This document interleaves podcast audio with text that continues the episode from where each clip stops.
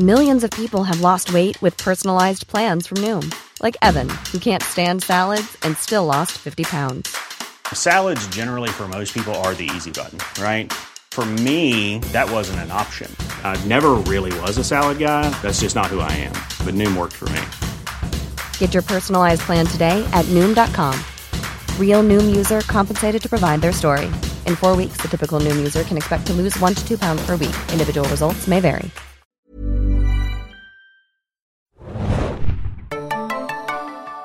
Ahoi, hoi, liebe Serienjunkies da draußen und willkommen zu einer neuen Podcast-Ausgabe. Ich bin Adam und mit mir heute im Studio. Moin, moin, Hanna hier. Wir sprechen über The Walking Dead, nämlich die Staffel 10, die erste Hälfte davon. Und ähm, ja, wir wollen uns mal so ein bisschen da entlanghangeln und äh, sie besprechen und dann natürlich auch das große Mid-Season-Finale besprechen. Aber zunächst danken wir natürlich auch unseren Freunden von Fox, die das Ganze hier möglich machen. Ihr könnt Walking Dead immer montags um 21 Uhr bei Fox sehen, auch wieder ab dem 24. Februar, dann, wenn die Staffel weitergeht, 21 Uhr bei Fox auf Deutsch und auf Englisch. Äh, schaut da mal rein. Jo, es hat sich ja einiges ereignet und wir haben auch eine super schöne Zuschrift bekommen, die ich glaube ich direkt mal an den Anfang der Folge stellen möchte. Äh, denn wir haben einen neuen Experten für die Kartei tatsächlich bekommen und äh, es ist ein spektakulärer, würde ich fast sagen. Ja, es ist wirklich, also ich manchmal vergesse ich ja immer noch unsere Kartei, aber wenn man so nachdenkt, denke ich auch, was für ein, eine schöne Aktion, also für neue Hörer da draußen. Wir hatten früher oder wir haben ja immer noch das Problem, dass Adam und ich auch von vielen Sachen einfach keine Ahnung haben und gerade ja Walking Dead eigentlich immer irgendwelche Themen anspricht, äh, die interessant wären, wenn man da auch einen Experten hätte oder wenn wir einfach auch mehr Recherche machen würden. Und wir haben eine Zuschrift jetzt, ah ja, und deswegen hatten wir halt diese Kartei, wo halt verschiedene Leute drin sind und ich weiß, ich erinnere mich noch an ganz bezaubernde Zuschriften, also hier einmal Bolle natürlich, der ja. glaube ich geheimer Soldat oder irgendwas ja. war, der uns die ganzen Waffen erklärt hat. Oder äh, Förster, Jäger, die uns das ganze Jagen erklärt haben. Also es ist einfach wirklich schön. Eigentlich müssten wir die. Ah, da ist sie ja. Ach so. Ja, oh, kannst du, erreichst du sie? Ah, super. Komm, Komm wir müssen ja. einmal ein bisschen drin rumblättern. Ich hoffe, ihr hört es. Es ist wirklich eine, eine Originalkartei. So, ich hoffe, ihr hört es. Und wenn ich jetzt hier mal so drauf gehe, eure Daten sind natürlich äh, super geheim gespeichert ja. nach neuester DSGVO. Und hier haben wir zum Beispiel, ich gucke mal gerade, wo sie aufgeklappt wurde. Oh, Chemie. Ne? Florentine, als Chemieexpertin. Sie studiert nämlich Chemie auf Lehramt. Also ganz bezaubernd. Und jetzt, wie gesagt, haben wir eine Zuschrift bekommen. Falls ihr noch Expertenwissen benötigt, ich bin Bestattermeisterin und wäre beim Themenbereich Tod für euch da. Mhm, mhm. ähm, und zwar kommt es von der lieben, ich schau mal kurz, der Name war Anna, genau. Und sie schreibt ganz interessante Dinge. Und zwar, vor ein paar Tagen bin ich zufällig auf euren Pod Podcast gestoßen und, ne, also ganz äh, fantastisch, als ich auf der Suche nach Neogenesis Evangelion war. Oh. Also auch nochmal lieben Gruß an den lieben Mario und Jim, die da natürlich ein super Special auch gemacht haben. Anime-Fans da, Anime da draußen Schaut gerne mal rein, hört gerne mal rein. Seitdem höre ich alle alten Folgen von TVD, die durch eure heitere Runde verfügbar sind. Ich habe schon sehr viel gelacht und durch eure Erzählweise entsteht jedes Mal ein kleines Theaterstück in meinem Kopf. So sind auch das langwierige Warten am Standesamt oder endlose Fahrten zum Krematorium oder Friedhof wieder sinnvoll gefüllt. Oh. Dankeschön. Ich persönlich kann als Homebase für die Zombie-Apokalypse äh, Apokalypse wärmstens einen alt, äh, Herr, alt ehrwürdigen Friedhof empfehlen. Man macht sich ja so seine Gedanken. In der Regel gibt es so äh, an so einem Ort dicke, hohe Mauern, Zäune und Tore und nicht viele Menschen, die sich dort aufhalten möchten. Gelegentlich auch große Türme und Gebäude mit einer Menge Platz. Viele abschließbare kleine Räume, Zellen. Ein bisschen spooky, wie fast für Zellen da auf dem Friedhof sind. Ähm, oft ist ein Anschluss an die Erdwärme gegeben, sowie eigene Brunnen, in Klammern Trinkwasser. Moderne Verwaltungen nutzen auch Solarstrom, wenn der Standort passt. Okay. Ein weiteres wichtiges Argument, es gibt viele, viel Weide- und Ackerland, was gut gedüngt ist. Oh. Ich schätze mal, du meinst die Leichen, oder? Oh Gott. ähm, Manchmal sind auch schon äh, Obstbäume vorhanden. Viele Friedhöfe liegen auch etwas abseits, sodass die Chance für Wildtiere, die sich innerhalb der Anlage ansiedeln, nicht gering sind. Die Toten, die dort ruhen, sind vor allem äh, sind vor dem Ausbruch der Seuche gestorben, also kein Grund zur Besorgnis. Hättet ihr Lust, in der Zombie-Apokalypse auf einem Friedhof zu leben? So viel zu meinen Gedanken, macht weiter so. Gut, die sind gestorben, aber man müsste ja sicherstellen, dass die alle mit einem Bolzen durchs Gehirn irgendwie gestorben sind, weil sonst könnten sie ja vielleicht äh, irgendwann wiederkommen, obwohl es bei Walking Dead natürlich schneller geht als jetzt irgendwie von jetzt auf gleich oder so. Ja, außerdem, wenn Und, du jetzt den Friedhof wahrscheinlich besiedeln würdest, wären die ja schon raus, oder? Genau, ja, stimmt. Aber trotzdem hätte ich da so ein paar Bedenken, dass da irgendwer noch in einem Klimatorium äh, irgendwo eingeschlossen ist oder so und dann äh, die typische Walking Dead-Situation, du nimmst ein Buch aus der Bücherei und plötzlich hast du dann Untoten, wie wir im äh, Mid-Season-Finale gesehen haben. Aber ich finde es eigentlich ziemlich genial, weil letztes Jahr zum Beispiel, ich habe es ja glaube ich öfter erzählt im Podcast, musste ich ja sehr, sehr oft zur Krankengymnastik mhm. und ich bin immer so einen sehr schönen Weg durch den Friedhof gelaufen und da ich da wie gesagt über 60 Mal war, habe ich es sehr oft gemacht und ich muss ganz ehrlich gestehen, ich fand, ich bin jetzt auch ein Mensch, der relativ gerne über Friedhöfe geht, weil ich sehr, sehr ruhig und entspannt und schön finde. Und ich denke jetzt, also ganz ehrlich, du könntest den ja auch super säubern. Also was du gerade sagst, dass mhm. du die, die Bedrohung irgendwie entfernst. Und dann, glaube ich, wäre es wirklich perfekt, denn da sind wirklich hohe Mauern. Ja. Und Tore und Zäune und äh, gut, du hast dann irgendwie meist eine Kapelle oder ähnliches, wo du, glaube ich, eine große, äh, gute Base machen kannst fruchtbares Land. So habe ich das nie gesehen. Aber stimmt natürlich. Aber für Schisser ist es natürlich jetzt nicht so geeignet. Wenn du glaubst, dass sich da irgendwie noch neben den Zombies Geister verfolgen könnten, dann sollst du es vielleicht nicht so machen. Gut, Adam, aber du bist jetzt in der Zombie-Apokalypse. Ich glaube, dann machst du dir keine Angst über Geister auf dem Friedhof, oder? Dann willst du einfach nur safe sein. Spooky. Aber schreibt uns doch gerne mal. Also gerne äh, bei Twitter oder auch per Mail an podcast.serienjunkies.de, ob ihr das für eine gute Idee haltet äh, einem, auf einem Friedhof. Oder ob euch noch irgendwas, wenn ihr so durch, durch die Lande oder durch die Städte läuft, äh, lauft, ob ihr da irgendwie einen Gebäude seht oder vielleicht eine, ein Areal, wo man hätte eine gute Basis bauen können. Eine Insel, wie wir auch in dieser Folge wieder mm. sehen. Ich denke sowieso, Wasser ne, mit Fischen immer gut. Hm. Ach, auch noch kurzer äh, Nachtrag noch von Anna PS. Auch mich nervt es tierisch, dass beim Looten in TWD selten Behältnisse mitgeführt werden. Ich komme schon im jetzigen Leben ohne meinen Rucksack nicht aus. Danke dir. Oder eine danke. gute Tupperdose. Danke, ja, ja. danke, danke. Na gut, dann äh, machen wir mal weiter, wo wir aufgehört hatten. Unser letzter Walking Dead Podcast war zur Folge äh, Nummer eins der zehnten Staffel und deswegen machen wir direkt mit der zweiten kurz weiter. Wir hoffen da mal so ein bisschen in schnellerem Tempo durchzukönnen, äh, durchtraben zu können. Ähm, die erste Folge ist We Are the End of the World, die zweite der zehnten Staffel. Darin erfahren wir ja so ein bisschen, wie sich Alpha und Beta kennengelernt haben und dass er damals schon eine Maske getragen hatte, warum auch immer. Äh, und er gewährt ja Alpha und einer jüngeren Lydia in so einem Krankenhaus oder so einer Nervenheilanstalt, wie, was auch immer das jetzt so äh, im Endeffekt war, so ein bisschen Asyl. Ja, ich denke, es war schon eine Nervenheilanstalt, denn du hast ja dann diese Räume mit den, mit den Kissen überall. Ne? Ich weiß nicht, wie diese Räume ja. heißen, also diese absperrbaren ja. Kissenzellen. Gummizellen? Gummizellen, stimmt das so recht. Und das heißt ja auch, dass ich meine, er wird ja nicht ohne Grund da drin gewesen sein. Mhm. Oder er war Pfleger und ist durchgedreht. Ah, ja, ich glaube, es war eigentlich eher eindeutig, dass er Bewohner von der Zelle war, oder? Ich fand ja, auch ganz interessant, man sieht ja auch dann so teilweise seine Fotos an der Wand. Ne? Und dann hatte er ja noch diesen Zombie da mit dem T-Shirt und so. Also das fand ich, fand ich echt ganz interessant. Dessen T-Shirt er ja dann, glaube ich, auch irgendwie in seine Kleidung integriert hatte und äh, alles, alles sehr wild äh, bei äh, Beta. Dem ich hätte gern noch mehr erfahren von ja. ihm, oder? Also ich fand es war so, ich fand es cool, dass sie es ange, angeteased haben, mehr oder weniger. Aber ich denke, dann geh doch einen Schritt weiter. Ja. Das fand ich halt auch, man, man sieht halt so das Kennenlernen, aber irgendwie sehr viel schlauer war ich danach halt nicht, außer dass, dass sie sich halt kennengelernt haben. Sie haben ja, er hat ja auch irgendwie jegliche Kommunikation so ein bisschen äh, unterbunden da quasi und hat sich dann irgendwie trotzdem ihr angeschlossen und sie da schon so ein bisschen verehrt. Äh, ja, also aber naja, so viel erfahren wir da jetzt ja auch tatsächlich gar nicht. Genau, ich glaube, man kann ja schon mal vorgreifen. Das ist ja auch ein Problem, was wir auch in der ersten Folge und im ersten Podcast der zehnten Staffel besprochen haben. Diese Motivation der mhm. Whisperer, ne? Also ja. die, die Religion der Whisperer mhm. und was sie eigentlich wirklich bezwecken wollen. Und das wird ja oftmals, äh, oftmals angedeutet. Ich hatte mir auch so ein paar Zitate auch aufgeschrieben, ne? Also jetzt von Beta zum Beispiel. I like the sound of the dead. The only song I don't want ja. to miss, schätze ich mal. Ich kann meine Schrift natürlich wieder mal nicht lesen. Ähm, aber, ähm, oder hier zum Beispiel, Alpha sagt ja auch, I like killing with you, ne? Mhm. Und Beta sagt dann, you're different. Fand ich auch ganz witzig, wie sie da irgendwelche ne, Zombies auseinander nimmt äh, und äh, hier Brust, äh, äh, wie heißt es? Brustcages, Brust. Brustkörbe? Brustkörbe bricht. Oder er das zumindest tut. Ähm, aber glaubst du, dass du jetzt, sage ich mal, die, die Religion der Whisperer verstehst im Endeffekt?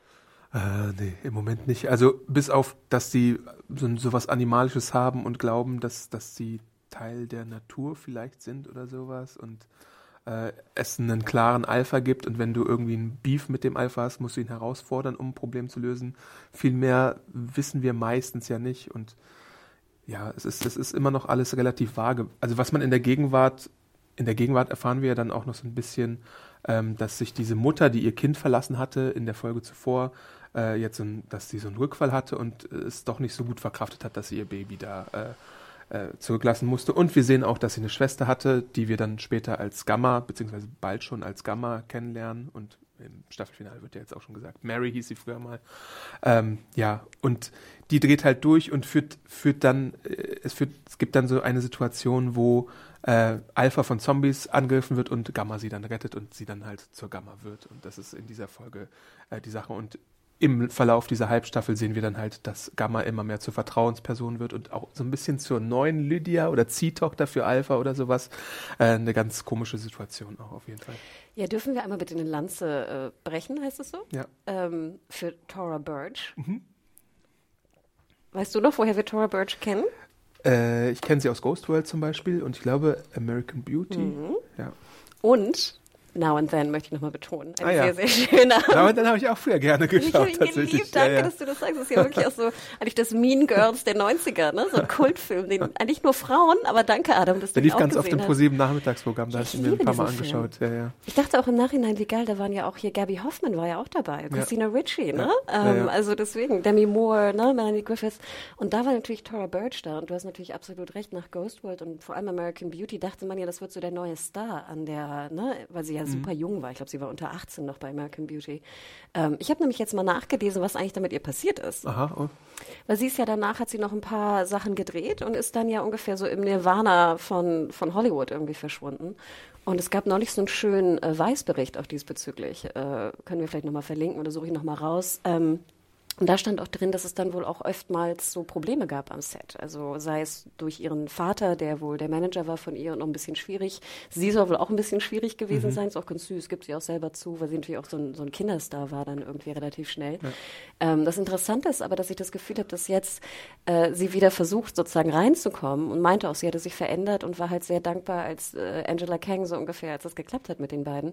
Und ich muss auch sagen, ich finde sie, was sie allein durch die Augen und mhm. die, die Mundpartie ausdrückt, finde ich, ist Wahnsinn. Und ich finde, da merkst du auch irgendwie einfach, was für eine Ausstrahlung sie hat. Und ich bin wirklich, ich finde, Gamma war eigentlich mein lieblingsneuester Charakter in dieser Staffel, einfach weil sie so ausdrucksstark war. Und jedes Mal, wenn sie auf Aaron traf, fand ich, war das einfach super. Okay. Ja. Aber ich wollte noch einen kurzen Nachtrag auch geben zu ähm, zu der, der Religion, denn jetzt habe ich die anderen Zitate auch noch gefunden. Ähm, we want to become them, we want to feel nothing, ja. Ne? und we want to behave uh, und walk with the dead. So, das ist für mich, finde ich, ich denk, denke immer, ich, so, kann, so macht es für mich Sinn, dass ich immer denke, das ist wie so eine Sekte. Und ich meine, wir wissen ja ganz genau, es gibt ja auch auf der Welt hundert hunderte von Sekten oder tausende von Sekten, wo ich mich mal frage, wie, wie kommt man in so eine Sekte? Also, äh, sag ich mal, wenn man damit nie Kontakt hatte, denkt man ja auch, was für ein Schwachsinn. Wir alle wissen aber auch, dass es eine große Sucht und Anziehungskraft haben kann für viele, viele Menschen und man selber wahrscheinlich gar nicht gefeit ist davor.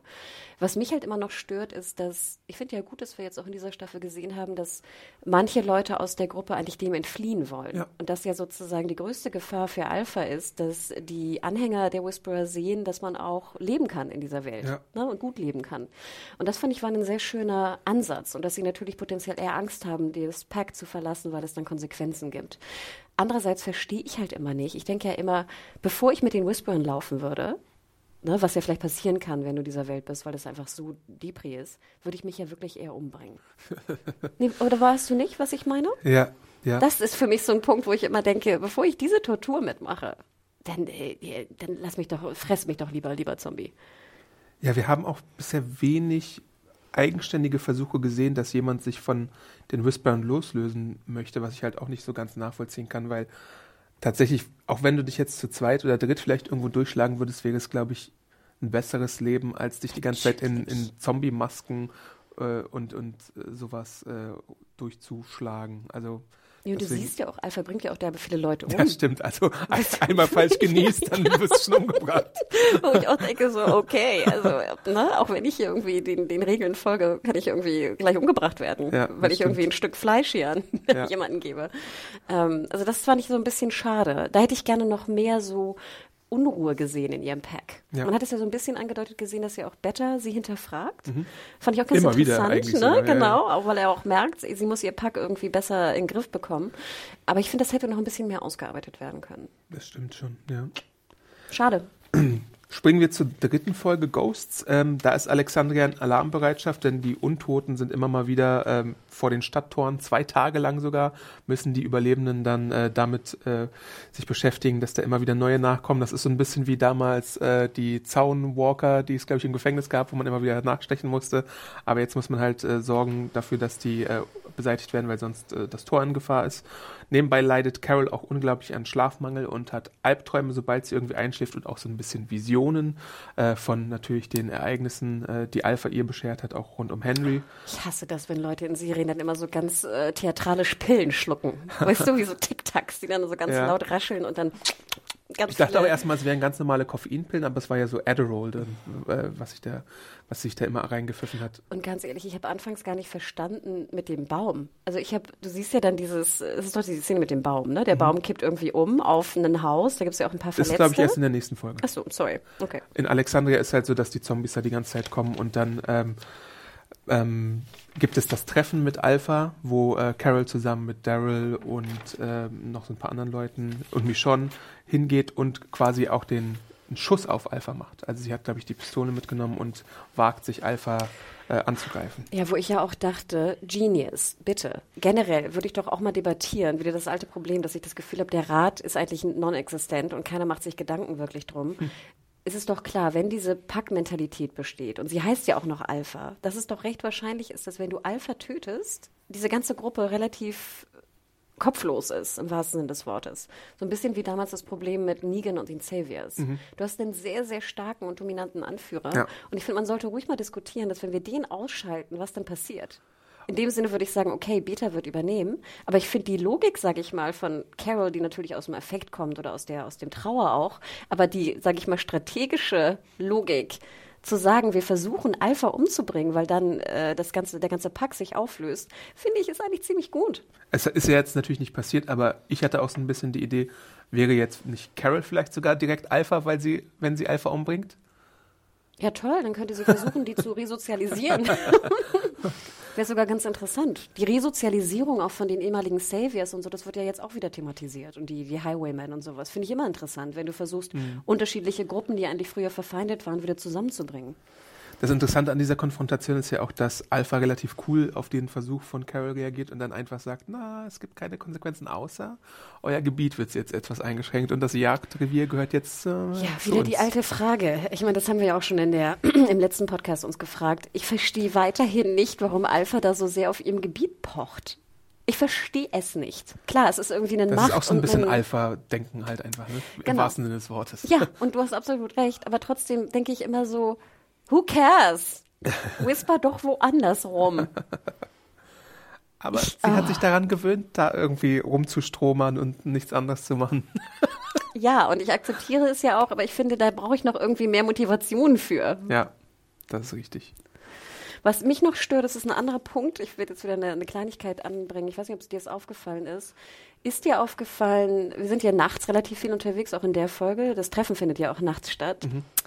Hast du dich mal gefragt, wie diese Beleuchtung zustande kommt nachts? Nee. Also liebe Beleuchter, Zuhörer da draußen oder Zuhörerinnen, vielleicht haben wir dann einen Beleuchter oder eine Beleuchterin auch draußen ähm, oder jemanden, der sich da besser auskennt als wir. Ähm, ich habe das Gefühl, sie haben eine neue Art von Beleuchtung in dieser Staffel. Und es ist ja auch, es wird dann also in der folgenden Folge auch nochmal sehr deutlich gemacht und du siehst ihn auch, Vollmond herrscht. Und ich weiß ja nicht, ob du weißt, aber ich meine, wir in der Stadt wissen das ja gar nicht mehr, aber auch wenn, ich weiß, ich war mal irgendwie reisen in Gebieten, wo wenig Städte sind, wenn da Vollmond herrscht, dann ist es ja wirklich taghell, fast taghell, nachts. Okay. Wie bei The Walking Dead sieht es aber immer so aus, als ob da eine Laterne steht und immer nur so, so ein bestimmter, so ein bestimmtes kreisrundes Areal beleuchtet ist. So ein äh, Scheinwerfer. Ja, wirklich. Also achtet mal drauf. Es ist wirklich ganz witzig, sei es jetzt hier bei diesem Treffen oder auch wenn sie nachts halt rumlaufen. Sie haben ja nie irgendwelche Lampen mit. Oder Fackeln oder so. Ja, es ist also immer Vollmond. Und denke mal dran, auch Vollmond ist ja gut, wenn es ist, aber es darf ja auch keine Wolke davor kommen, denn sonst siehst du ja wieder nichts. Und wir alle wissen, wenn du nachts mal in den Wald gegangen bist, du siehst ja wirklich nichts in dem Wald, wenn kein Vollmond herrscht. Haben sie auch nie Laternen oder so? Nein. Ja. Und wie gesagt, Aber Daryl ist der beste Tracker der Welt. Ich kann auch nachts gucken. Und ich kann ja verstehen, das ist ja auch wieder dieses, dass ich das natürlich weiß, dass es viel zu anstrengend ist, wenn das jetzt irgendwie ein großes Thema ist. Es stört mich trotzdem, dass du halt, es sieht wirklich immer aus, als ob da so eine Laterne steht. Ich denke auch immer so, huch, wo ist denn die Laterne hier? Also, ne, also eine Straßenlaterne, so Ja. sieht's aus. Und ich denke mir manchmal, hätte man das nicht auch ein bisschen besser lösen können. Aber das ist jetzt, eine, wie gesagt, Hannah, ich puppe rum. Aber da merkt man auch erstmal wieder, wie gut es in anderen Serien auch gelöst ist, wenn nachts irgendwie jemand mal unterwegs ist, finde ich. Ja. Ähm, fand ich jetzt kein Dealbreaker, aber wenn du mal darauf achtest, dann kommst du nicht mehr weg, drüber Damn it. nachzudenken. Ja, sorry. Vielen Dank, Hannah. Ja, sorry. Äh, Hier, ich habe auch ein schönes Bild gemalt. Oh Gott, das ist wirklich ein wunderschönes Bild. Äh, in der Folge ist, ähm, weil ja so viel los ist und weil es an allerhand Fronten brennt, auch äh, Aaron mit Negan unterwegs, weil es gibt so drei große Brandherde, wo die Walker aufschlagen und wo sie abgewehrt werden müssen. Deswegen, äh, Negan ist, ist so ein bisschen aus seiner Zelle raus und kümmert sich so ein bisschen um die Gartenarbeit und wird dann von Gabriel äh, auf, äh, zu Aaron zugewiesen und der findet es halt nicht so geil, dass er sich um den kümmern muss. Und der hat immer noch Beef mit äh, Negan, weil schließlich ist ja auch Eric im Krieg umgekommen damals, also sein Ehemann und äh, deswegen gibt's da so äh, eine ganze Nebenhandlung, wo dann Aaron und Negan unterwegs sind und äh, Aaron vertraut ihm keinerlei Waffe an, weil er glaubt, Negan könnte immer noch irgendwie rückfällig werden. Ja, klar, okay. Äh, aber es ist halt alles ein bisschen, es ist, das ist mein großes Problem. Das habe ich, glaube ich, auch im Podcast schon öfter angeführt. Es sind jetzt in der Handlung acht Jahre vergangen, aber die Autoren tun halt manchmal so, als wäre das erst alles von einer Woche passiert oder vor, weiß nicht, drei Monaten oder so. Und dass man da jetzt so alte, alte, ähm, den alten Groll nochmal rausholt und da irgendwie so ein Fass aufmacht, finde ich manchmal so ein bisschen, naja, okay. Also natürlich haben sie ihn nicht vergeben und vergessen, was er getan hat, aber es ist halt trotzdem immer manchmal so, so ein bisschen super konstruiert, finde ich. Du hast absolut recht und das ist ja, finde ich, in dieser Staffel, wenn ich da auch nochmal vorweggreifen kann, extrem, weil wir haben ja, alle haben ja PTSD auf einmal. Weißt du, vorher haben wir Trauer oder ähnliches nie behandelt in Walking Dead und auf einmal habe ich das Gefühl, huch, wir erinnern uns, dass es ja vielleicht doch ein bisschen Konsequenzen gibt, wenn man Leute verliert. Und jetzt haben alle irgendwie Trauer, PTSD und Puppen rum, auch wenn es halt wirklich schon länger her ist, wo ich dir absolut recht gebe. Nicht, dass wir wissen, wie es in der Apokalypse ist, aber ich denke, du hast so viele Probleme, dass du das vielleicht potenziell eher weniger behandeln wirst Ja. Meiner Meinung nach. Andererseits möchte ich noch mal sagen, Lanze wieder für Aaron. Ich finde, Aaron hatte ja wirklich sehr viel Screentime, diese Staffel. Vielleicht sogar fast mehr als Michonne oder, oder andere Charaktere. Und ich finde es super. Ich finde äh, seine Hand finde ich geil. Ich finde auch geil, dass er da so verschiedene Aufsätze The hat. Man with the Iron Arm oder Metal super. Arm. Klingt wie The Man in the Iron Mask. nee, und ich finde es geil, dass er diesen Morgenstern hat, äh, dass er die, die Hand hat. Ähm, ich finde, würde am liebsten sozusagen mal sehen, wie er da so die verschiedenen, weißt du, vielleicht hat er noch so einen Schraubenzieher, weißt du, oder einen Hammer oder irgendwie andere Hände, die er da ranschrauben kann. Finde ich cool. Und ich finde Aaron äh, prinzipiell und Negan, da kommen wir aber auch noch gleich drauf, hat mich immer gefreut, wenn die beiden aufeinander trafen. Da erinnerst du mich halt äh, auch noch äh, an, an diese ganze Geschichte, weil äh, natürlich streiten die sich und äh, Negan möchte immer so eine, eine Brechstange oder sowas aufheben als Waffe, damit er sich auch gegen Zombies äh, äh, zur Wehr setzen kann. Und dann gibt's halt so eine Situation, wo sich deren Wege trennen und äh, äh, Aaron kriegt was in seine Augen und wird dann so temporär geblendet. Irgend so ein Kraut und sowas. Und dann hilft ihm Negan natürlich später wieder. Aber gleichzeitig wird er irgendwann auch so ohnmächtig oder schläft längere Zeit. Und da frage ich mich halt die ganze Zeit, na gut, wenn er jetzt ohnmächtig ist, dann bewegt er sich nicht. Aber du hast es gerade angesprochen, seinen Morgensternaufsatz. Wenn er sich im Schlaf vielleicht einmal so kratzen würde, wäre es ja wahnsinnig unpraktisch und ein, ein äh, äh, Gesundheitsrisiko, wenn er sich da so mal mit seinem Morgenstern äh, kratzen würde. Was kratzt du dich denn nachts? Hä? Du, äh, jeder normale Mensch dreht sich doch im Schlaf um. Also ich würde ja niemals mit dieser Morgensternhand versuchen zu schlafen. Na gut, also ich, ja, also ja. Ja. du hast schon recht. Ich zum Beispiel schlafe auch gerne so auf der Seite mit meinen Händen unter meinem Auf deinem Kopf. äh, gemütlichen Genau, Morgenstern. Also würde ich dir recht geben, aber ich meine hier, er ist ja bewusstlos oder Ja was gut, auch immer. aber Aber geil. Ich mache mir Sorgen um die Beleuchtung und du machst dir Sorgen, ob er schläft mit seinem Morgenstern. Okay, ich glaube, wir sind quitt. Und ich glaube auch, dass er sein, seine Prothesenaufsätze da abschraubt, wenn er ja, schläft. normalerweise hoffentlich schon. Vielleicht hat er auch einen mit dem Kissen. War ja ziemlich Oder so ein. Duschaufsatz oder so, keine Aber Ahnung. gut, dass du das nochmal erwähnst, denn das fand ich war wirklich eine Folge, äh, wo dann nachher, als sie da dieses Haus fliehen und er wieder blind wird, ich dachte so, nicht schon wieder. nicht schon wieder. Gib mir nicht wieder einen Charakter, der irgendwie halb blind wird. Ich dachte auch nach sieben Jahren kann man doch auch mal Negan vertrauen, oder? Ich glaube, er rettet ihn ja auch am Anfang. Ja. Ich denke ja auch, jeder, der mich rettet von einem Zombie, dem würde ich ja auch sagen, okay, hier, Junge, du hast deine Waffe auch wirklich verdient, denn ohne dich wäre ich sonst fucking tot. Ja, es ist insgesamt auch die Staffel, die ganz klar versucht, Negan als bessere Partie darzustellen. Also jetzt nicht nur bei Aaron, sondern auch später äh, mit anderen Figuren. Ähm, man sieht ganz klar, dass er sich bemüht, irgendwie Genugtuung zu tun. Ja, aber ich habe das Gefühl gehabt, dass die Leute auch, ich finde wirklich, also wir haben den Redemption Arc von Negan schon lang genug miterlebt. Stimmt auch mit Judith davor Ne? und so. Oh, ich denke ja immer, wie gesagt, ich glaube, er hat es bewiesen. Und ich habe dann lieber einen Kämpfer bei mir, äh, der auch, wie gesagt, mein Leben schon mehrfach scheinbar gerettet hat. Dann diese Szene in dem Haus. Ich dachte wirklich so, oh nee, nicht wieder Walking Dead, irgendwie Staffel 7 und 8.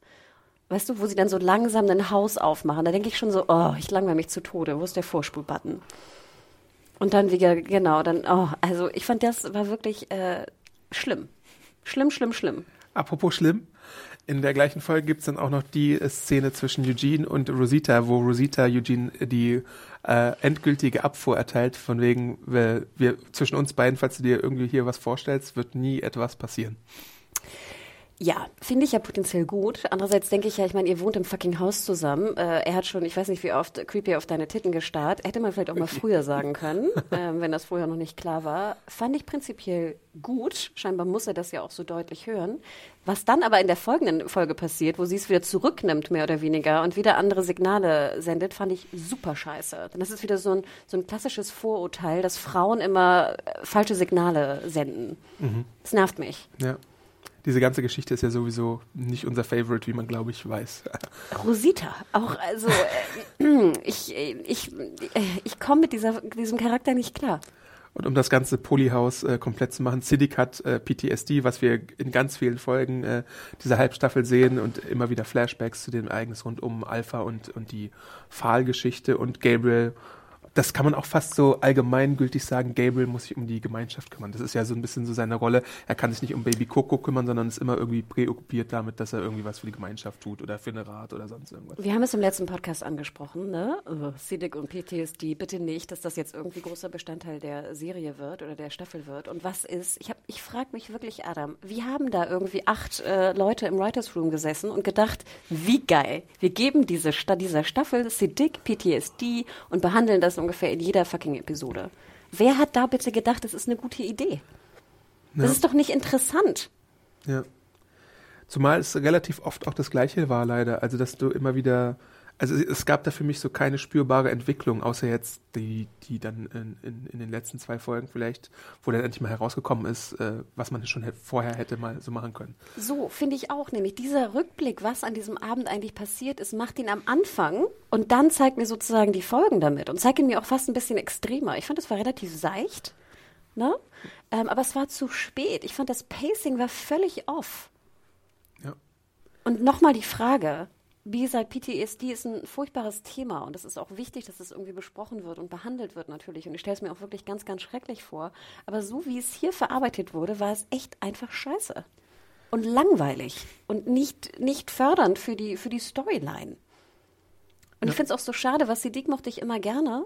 Und ich finde, du kannst, es gibt viele ähm, Sachen, die ich interessant finde bei Siddiq. Sei es sozusagen, was er als Doktor durchmacht, sei es er in dem Polyhaus. Ich meine, es ist ja auch komisch, wenn dein, wenn dein Kind, dein biologisches Kind jetzt irgendwie von anderen aufgezogen wird. Dieses Problematik, wie du da überhaupt reinpasst, ne? wie das irgendwie organisiert wird in dem Polyhaus. Wenn du Polyhaus schon besprechen willst, dann besprich doch das, was interessant ist. Wie läuft das da? Wie läuft das da abends? Wer schläft wo? Wie, wie läuft das mit dem Kind? Weißt du, das sind alles, sage ich mal, Themen, wo ich denke, okay, interessiert mich jetzt nicht super, aber es ist interessanter, als die Dikte sich irgendwie hinsetzt, die Augen schließt und irgendwelche Erinnerungen hat. Ja. Oder mit dem Baby auf einmal irgendwo bei der Windmühle auftaucht wieder.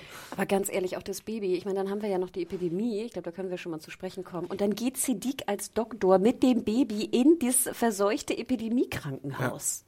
Ich dachte, ich spinne. Wie bekloppt. Und ich meine, ich verstehe ja auch unter deiner, deiner Review haben wir öfter auch die Kommentare, dass wir nicht diese Logiklöcher irgendwie debattieren sollen.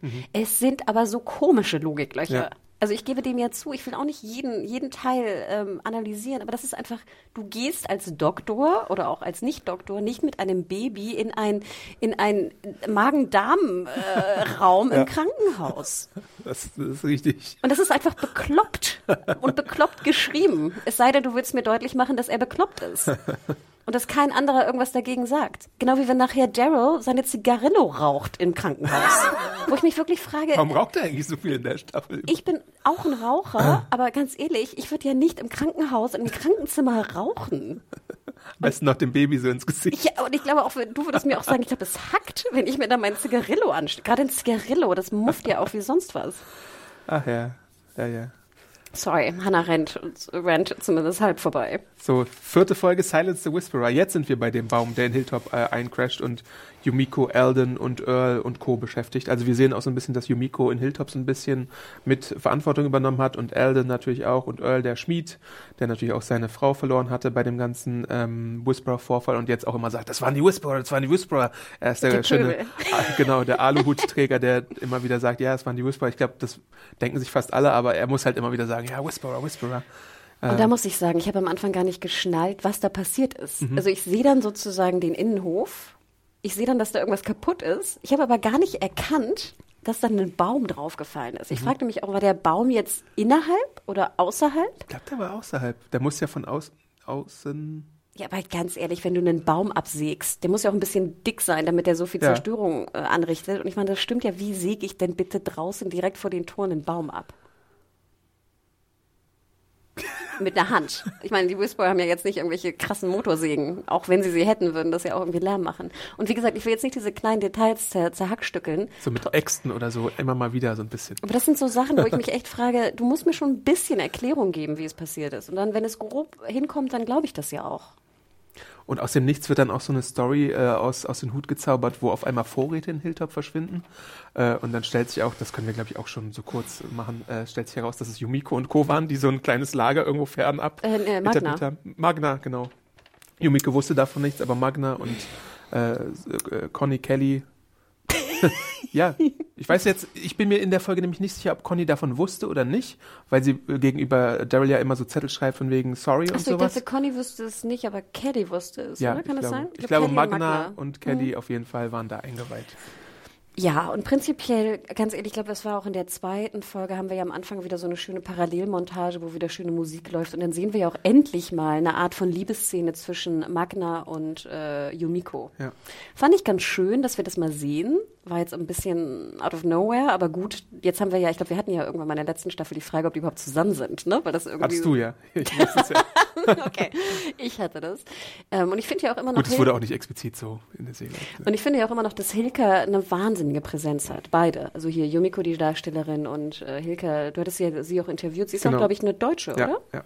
Finde ich auch ganz interessant. Ich finde, sie, sie hat wirklich eine wahnsinnige Präsenz. Muss man ihr einfach lassen. lassen. Außerdem läuft sie gut. Ich finde ja mal gut, wenn Frauen auch rennen können. Und sie rennt immer irgendwo hin.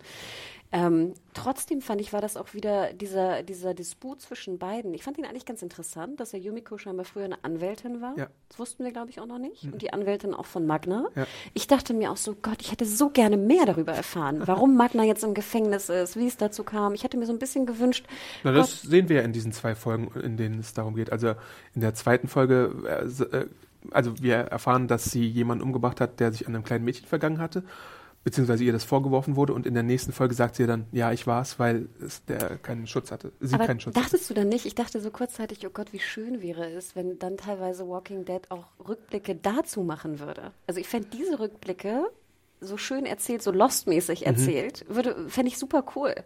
Auch mal, um das, die Erzählstruktur aufzubrechen. Ja, ich glaube, das würde, würde mir auch ganz gut gefallen. Stell dir mal vor, wir sehen jetzt sozusagen Yumiko in ihrem schönen äh, Anzug, ne? In ihrem, mache ich ja sowieso gern, Frauen in Kostümchen äh, irgendwie im Gefängnis und dann hast du Magna und du weißt nicht genau, was sie getan hat und nachher ist es die Auflösung, dass sie diesen Dude umgebracht hat. Interesting. Ich glaube, sie würden es manchmal ganz gerne machen, aber weil sie es nie etabliert haben, trauen sie sich nicht, sowas zu machen. Weißt du? Also ich meine, sie haben irgendwann Sie mal. haben mir nicht zu verlieren. Ja. Und dann machen sie diese Scheiße. weißt du, gehen mir wieder, ich weiß nicht, 20 Minuten, wie sie in ein Haus eindringen. Aha. Ja. Und wir hatten das ja auch bei, ich erinnere mich, das erinnerte mich sehr so an Orange is the New Black. Da hatten wir ja auch so diese Rückblickfolgen und ich mochte die immer sehr gern. Ja. Weil ich finde, das sind ja auch immer die Folgen, gerade für die Charakterbildung ist es so super. Ja, aber bei Walking Dead hat man dann eher die Tendenz, es einfach zu erzählen und nicht zu zeigen. Das haben wir auch bei Negan schon mit seiner Backstory jetzt oft Ja, und erlebt. funktioniert's? Show don't tell? Leider nicht so geil. Hm, also das fand ich ein bisschen schade. Ich fand aber gut, dass wir da einfach mehr erfahren haben, denn ähm, das fand ich sehr schön. Also fand ich fand ich gut. Dass nachher dann wieder der Disput kam, dass sie dann diese Sachen geklaut hat, wo ich auch dachte, warum hat sie jetzt die Sachen nochmal geklaut und dahin gesteckt? Ich glaube, es wurde so ein bisschen etabliert schon mal vorher, dass die Gruppe immer bereit ist, abzuhauen. Also, dass sie immer so ein Sicherheitsding hat. Aber ich meine, wenn es schon auffällt, dass was geklaut wird, dann ist man halt nicht besonders geschickt. Nee, und ich finde ja diesen Ansatz, dass man so kleine Bastionen hat, irgendwie Ja. verteilt, ganz gut. Aber ganz ehrlich, ich meine, das wäre ja auch eine Idee. Ich finde, die kannst du auch zum Rat geben und Ja. sagen, lass uns doch gemeinsam einfach so kleine Bastionen bauen. Und dann, also weißt du, das war ja nichts, was, was die ablehnen würden, weil das einfach cool ist. Ja, aber ich glaube, das ist so immer dieses von, die werden ja auch so als Familieneinheit gezeigt und deswegen ist es halt für die, sie können sich halt nicht vollends, glaube ich, in diese Community äh, einbauen oder einbinden lassen. Deswegen machen sie halt immer ihr eigenes Ding so ein bisschen. Und Daryl wird ja dann auch so ein bisschen als Familienmitglied von Conny zumindest bezeichnet, wobei Magna ihn irgendwie nicht leiden kann, was sie auch sehr deutlich sagt in der Episode, von wegen, ah, ich vertraue dir nicht, aber äh, Conny natürlich äh, macht das und da ist ja Irgendwas ist da ja immer, obwohl die natürlich wieder so diese platonische Ebene fahren. Irgendwas zwischen Ich finde ja auch, Daryl ist der, Daryl und Conny der ist as asexuell. Also In der der- Serie schon, ja. Ja, der Ja. wirkt halt komplett, als ob er noch nie in seinem Leben Sex hatte oder auch daran interessiert ist. Ja, kann sein. Weil ich fand eigentlich dieses Geflaute zwischen äh, Conny und Daryl gut. Ich fand auch Conny, die Schauspielerin, äh, ist das Conny oder Kelly? Sorry. Conny. Äh, spielte auch gut. Also diese Blicke, auch mit der Gebärdensprache und sowas. Irgendwann, ich verstehe mal nicht ganz, einerseits soll ja Daryl Gebärden lernen. Ja. Er hat doch dieses Buch. Ja. Manchmal aber habe ich das Gefühl, er, er weiß nichts. Er weiß so drei Wörter. Danke und bitte. Ja. Oder? Also ich finde es so ein bisschen... Vielleicht hat er auch eine Lernschwäche, kann ja auch sein. Das ist ja dann nicht so. Aber hm, er bemüht sich zumindest. Ja, und das finde ich auch wirklich ganz süß. Also wie gesagt, ich fand ja auch, dass hier, wir haben ihn auch nur zweimal auf dem Moped, glaube ich, gesehen und er hat auch, glaube ich, nur dreimal war er so der Held. Also ich finde, sie haben es so ein bisschen runtergeschraubt. Und ich finde ja, er hat es wirklich ganz gut getragen, äh, Reedus. In der Folge ist dann auch noch die Sache mit Ezekiel, der sich umbringen möchte, was dann aber von Michonne äh, verhindert wird. Also ganz ehrlich, Mopey äh, Ezekiel, finde ich, funktioniert bei mir auch überhaupt nicht. Ich finde es ja wirklich tragisch und auch interessant, dass, dass man auch eine Krankheit thematisiert. Das hast du, glaube ich, in deiner Review gut, ja. auch äh, geschrieben. Ja, interesting, aber dann mach's doch nicht so. Oder? Und mich hat halt am meisten diese Kusssache äh, enttäuscht, Oh. Die sich so als so Trailer-Bait herausgestellt hatte. Einfach, dass du auf dem, in dem Comic-Con-Trailer den Kuss zwischen Ezekiel und äh, Michonne zeigen konntest, aber das jetzt halt für die eigentliche Geschichte null Relevanz dann hat. im Es macht Endeffekt. für mich vor allem auch Ezekiel super unsympathisch. Ich mochte Ezekiel immer sehr gern, aber stell mal vor, du erzählst jetzt, ich bin sterbenskrank, ich habe noch zwei Monate und dann küsst du mich. Was soll ich denn dazu sagen? Soll ich den, den Dude, der zwei Monate zu, zu leben hat, sagen, ja bitte, fuck, was fällt dir ein? Küss mich bitte nicht. Also weißt du, du, du zwingst geradezu die andere Person, äh, dich jetzt irgendwie, weißt du, mit dir noch irgendwas einzugehen, weil du denkst, er lebt ja nur noch zwei Jahre. Ja. Äh, zwei Monate. Ich fand, das war so, das war überhaupt nicht äh, Ezekiel-konform. Ja. Stimmt schon. Und sie erzählt, also Michonne erzählt ihm dann halt auch so ein bisschen von ihrer schlimmsten Phase damals, als sie selber ihre Familie verloren hat und dann so durch die Gegend streift und so. Und natürlich kannst du sagen, hey, er stirbt bald, er möchte letzte, die letzte Chance nutzen. Aber ganz ehrlich, du bist kurz davor, irgendwo runterzuspringen. Dann denkst du ja nicht, okay, ich habe nur noch zwei Monate zu leben, vielleicht springe ich nicht runter und küsse sie jetzt. War jetzt, glaube ich, auch nicht das wohlüberlegteste, was, das war so eine Affekthandlung, glaube ich. Da kann man es ein bisschen drauf abschieben, aber es war halt, weiß ich nicht, insgesamt so unbefriedigend, wie das alles gelöst wurde. Gleichzeitig sehe ich, glaube ich, auch, was sie da machen wollten. Neben diesem Trailer-Bait, den, den sie gemacht haben, ist es halt auch so ein bisschen für die Comic-Fans, weil tatsächlich gibt es in den Comic eine Beziehung zwischen Ezekiel und Michonne. Und deswegen wollten sie das vielleicht noch irgendwie so ein bisschen als kleinen Remix unterbringen. Nein, und ich finde ja auch gut, dass Ezekiel, sag ich mal, ich fand ihn immer einen coolen Charakter und ich finde, sie haben einfach irgendwie, hatten nichts mehr für ihn zu tun Ja. nach der Trennung von Carol. Ja. Und nach der, nach, nachdem er nicht mehr sozusagen der King ist. Ja. Dass sie das sich jetzt erdacht haben, finde ich ein bisschen schade. Das stimmt schon. Ähm, immer noch in der Folge gibt es auch noch einen Handlungspunkt, den ich, glaube ich, den spannendsten äh, der Handlung äh, der, der Folge fand, nämlich Lydia wird in Alexandria angefeindet von so Ex-Highwaymen und noch so ein paar Randos aus Alexandria und sowas. Und ähm, weil sie halt bei den Whisperern war und weil sie jetzt so Persona non grata ist und sowas. Und äh, wird später auch attackiert, weil sie sich zur Wehr setzt. Und dann schreitet Negan halt ein. Und insgesamt versteht sie sich auch mit Negan ganz gut, so wie wir sehen. Ähm, weil er halt den Draht hat zu den Jugendlichen, was wir auch wieder in diesen acht Folgen relativ oft sehen. Also nicht nur jetzt Judith damals, Karl damals, sondern jetzt auch sie und dann auch später noch, in, als er dann mal flüchtet, das kommt ja dann als nächstes, auch mit, mit der Mutter und de, dem Sohn. Ähm, ja, und dann kommt halt einer dieser Highwaymen zu Tode, weil Negan da einschreitet und da wird er wieder zum Buhmann gemacht. Äh, ja, so. Wie findest du diese ganze Situation? Findest du die auch gut oder? Also ich fand das mal sehr interessant. Ich meine, das haben wir uns ja auch gefragt. Wie lebt jetzt eigentlich Lydia in dieser Gemeinschaft? Ja. Ich hätte gern noch mehr erfahren. Wo schläft sie? Wer kümmert sich um sie? Was macht sie? Erfahren wir ja eigentlich auch wieder nicht, oder? Nein. Wir haben nachher natürlich Carol soll sich dann um sie kümmern, mehr recht als schlecht, aber trotzdem ist doch die Frage, du nimmst jetzt diese Person auf. Sie ist die Tochter deiner größten Feindin, vor der du wahnsinnig Angst hast. Ja. Mach doch irgendwas mit ihr. Kümmere dich um sie. Ähm, also ich denke ja auch immer, du nimmst einen Teenager auf und dann schweißt du ihn so dahin und es ist dir völlig wurscht, ob der gemobbt wird oder nicht. Ja. Ich verstehe das nicht. Das sind so Sachen, wo ich denke, das würde keine Community einfach so machen. Irgendwer, irgendein Typ würde immer sagen, weißt du, hey, wohn doch bei mir, weißt du, dann können wir zusammen irgendwie versuchen, dich hier durchzubringen, weißt du, irgendwas. Ja. Äh, Sei es ein Daryl, sei es ein Aaron. Aaron hätte ich ne? da auch so, ja. Irgendwen. Ich würde sie jetzt nicht ins Polyhaus stecken, aber. Ne, Aber Daryl verhält sich halt auch die ganze Zeit so ein bisschen so komisch, von wegen, als wäre es Lydia schuld, dass sie da irgendwie gehänselt wird. Ja, und dann tut er immer so, als ob er sie beschützt, aber Ja. eigentlich tut es nicht. Ja. Er macht immer noch sein Ding. Also ich fand das irgendwie komisch, weil ich hätte mir da, weil du hättest ja diese Storyline, wie du schon sagst, die ist gut, aber gib ihr doch, sage ich mal, so eine Art von Zuhause, dass sich jemand um sie kümmert. Zum Beispiel den Aaron jetzt einfach ganz grob. Sie kann ja auch ein bisschen babysitten hier für die, für die Tochter oder irgendwas. Und dass dann trotzdem dieses Mobbing stattfindet. Weil das fand ich nämlich ganz interessant. Erstmal sehen wir einen anderen Teenager. Ich glaube, der eine Dude ist relativ jung. Ähm, und dieses Mobbing, wie so in der Kantine und gegessen und so, das ist ja durchaus ein interessantes, interessantes Thema. Gerade auf einer psychologischen Ebene.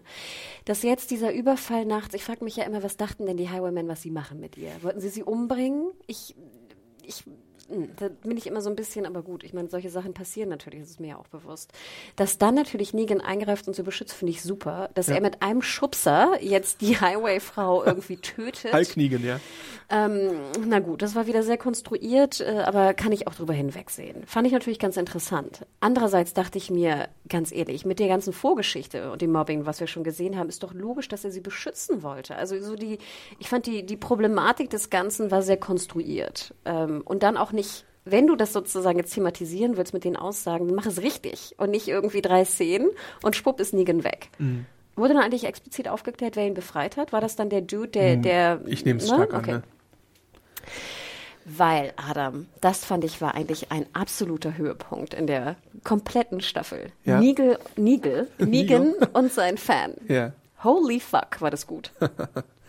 Ja, wollen wir, willst du dazu jetzt schon sprechen? Weil es ist, glaube ich, erstmal. Weil was passiert noch in der Folge? Ich glaube nichts mehr so viel, oder? Ähm, es gibt noch den Hilferuf aus Oceanside, den wir dann jetzt im Mid-Season-Finale aufgelöst bekommen. Ähm, ba, ba, ba. Ja, toll. Vier Folgen Aber lang. die nächste Folge ist dann schon, ich habe nochmal auf meine Notizen geguckt, die nächste Folge ist dann, was du gerade ansprichst. Ja, aber ganz ehrlich, Oceanside fand ich ja auch spannend, ne? Aber nein, wir sehen ja erst vier Folgen später, was daraus Ja. wird.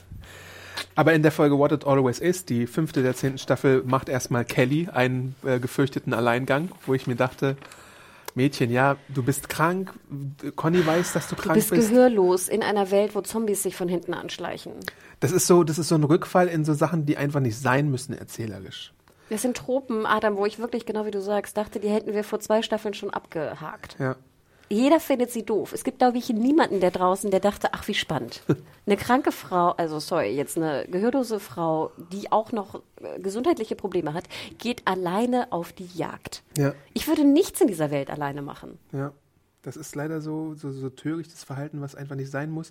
Wo, und wo man sich doch denken kann, wenn es jetzt schief geht, dann äh, werden die mich wieder suchen und dann bringe ich die wieder ins Gefahr. Also da kann man auch so ein bisschen mehr mitdenken. Nein, du kannst sein. doch einfach, schreib es doch einfach so, dass sie mit einem anderen geht und dann diesen Anfall hat. Kann ja ruhig passieren. Und dann Ja. geraten sie in Gefahr und gut ist. Ja. Aber warum muss sie alleine darum luschern? Es macht, das, weißt du, ich finde, das ist eine, die Notwendigkeit des Schreibens ist nicht gegeben. Ja. Und dann lass es einfach. Ja. Ähm, aber dann natürlich Carol, äh, nicht Carol, sorry. Daryl und Conny und Magna suchen sie dann und finden sie dann auch irgendwann. Also es sieht ja auch wieder, es ist auch so wieder so diese typische Walking Dead Situation. Da kommt ein Zombie und es sieht auch fast so aus, als wäre sie, oder es sieht sehr stark vom, vom, von der Regie her aus, als wäre sie besinnungslos oder ohnmächtig oder so. Und natürlich kann sie trotzdem überleben in dieser Situation. Glaubt irgendwer, hat irgendwer noch Angst? Das würde mich echt interessieren, der Zuschauer. Glauben die Autoren wirklich, dass das noch irgendwen fesselt vom, vom Fernseher oder vom, vom Laptop und der sagt, oh Gott, oh Gott, oh Gott, Kelly wird gleich sterben? Hätten sie es halt nicht schon so oft gemacht, dass, dass man aus solchen Situationen davonkommt, dann vielleicht ja, aber die Serie hat sich halt diesen Credit auch verspielt, Es ist einfach, dass, dass man das machen kann. Es ist durch das Thema. Ja. Ich würde sogar fast so weit gehen, aber da komme ich am Ende noch zu, dass ich denke, ich brauche auch die fucking Zombies nicht mehr. Ja. Lass es einfach. Lass sie auf andere Art und Weise diese Probleme haben. Ähm, ja, es gibt, es gibt in der Folge dann auch noch so diese Sache, äh, das hatten wir vorhin auch angesprochen, dass wieder mal jemand äh, Alpha in Frage stellt und weil wir auch äh, erfahren, dass diese ganzen kleinen Anschläge, also sei es jetzt die, die Zombies, die in Alexandria einfallen oder der Baum, der kaputt geht oder das Wasser, was irgendwie äh, äh, manipuliert wird, auf Alphas Mist wachsen. Und da gibt es ja diesen einen, der sagt, ja, jetzt haben wir ja genug Schabernack gemacht, jetzt können wir vielleicht mal zuschlagen. Und nein, der wird wieder in so einem Vote äh, von Alpha irgendwie dann umgebracht. Äh, und gleichzeitig sehen wir halt hier in der Folge auch wieder so ein paar äh, Treffen zwischen äh, Aaron und Gamma. Und dann kommen wir jetzt auch endlich zu dem, was Aber halt, da du... muss ich noch eine Sache Ja. sagen. Warum erzählt Aaron bitte nicht, dass Gamma da irgendwie Zombie-Leichen in den Fluss wirft? Das habe ich mich auch gefragt. Was soll das? Ich weiß es nicht. Und nochmal, das ist jetzt nicht ein Rumgehacke auf Logiklöcher. Das ist einfach eine, einfach eine Frage, die sich, glaube ich, jeder Zuschauer stellt. Ja. Was machst du da? Ach, ich mache hier nur Ach, Leichenteile. dumm die dumm, dann wechsle ich hier mal meine Hand und gut ist. Ich glaube, es hackt. Wa warum? Warum schreibt man das so? Es macht keinen Sinn. Ja, jetzt wollte ich zu dieser Negan-Sache überleiten. Ja, superb. Also ganz ehrlich, Negan, ich mache mir genauso Sorgen, das habe ich, glaube ich, auch schon in der letzten Staffel gesagt, dass äh, ich mache mir Sorgen um Jeffrey Dean Morgan, weil der wirklich, finde ich, ganz schön dünn aussieht und echt so auch so ein bisschen humpelt und schon auch so, so bucklig schon fast wirkt. Also ich finde, ich mache mir ein bisschen Sorgen um seinen Gesundheitszustand. Echt, ja? Ich- Vielleicht ist. Nö, ich glaube ich eigentlich nicht. Findest du nicht? Der sieht Also er sieht, er sieht auf jeden Fall super dünn aus, aber ich hatte jetzt bisher nicht irgendwie so Bedenken, dass, er es, dass ihm schlecht ginge oder so. Also achte mal drauf, seine Haltung ist wirklich äh, sehr viel schlechter als früher. Dann äh, hier, wie gesagt, wenn er geht, hat er so ein, äh, ich glaube, das ist seine rechte Hüfte, ich habe keine Ahnung. Ähm, oh, oh, Old Man Negan. Also, na gut, der, ne, natürlich kann es auch einfach Es ist einfach Schauspiel. Sein, genau. Aber ähm, also jedes Mal, wenn er aufsteht und man sieht so seine kleinen Spittelbeinchen, die noch versucht werden, in so eine bisschen breitere Hose gesteckt zu werden, äh, damit er ein bisschen kräftiger aussieht. Vielleicht ist es auch Method Acting, dass er irgendwie acht Jahre nichts Anständiges zu essen bekommen hat in The Walking Dead. Also ich mache mir Sorgen, weil ich meine, Jeffrey Dean Morgan, wir kennen ihn ja auch seit Jahren, ne? Ja. Ähm, war ja immer relativ kräftig. Ähm, und klar, kann es ja sein, ich meine, im Alter wirst du entweder irgendwie dick oder dünn. Das ist irgendwie dann genetisch auch, glaube ich, bedingt. Aber also ich finde auch, dass er ganz schön klapprig aussieht.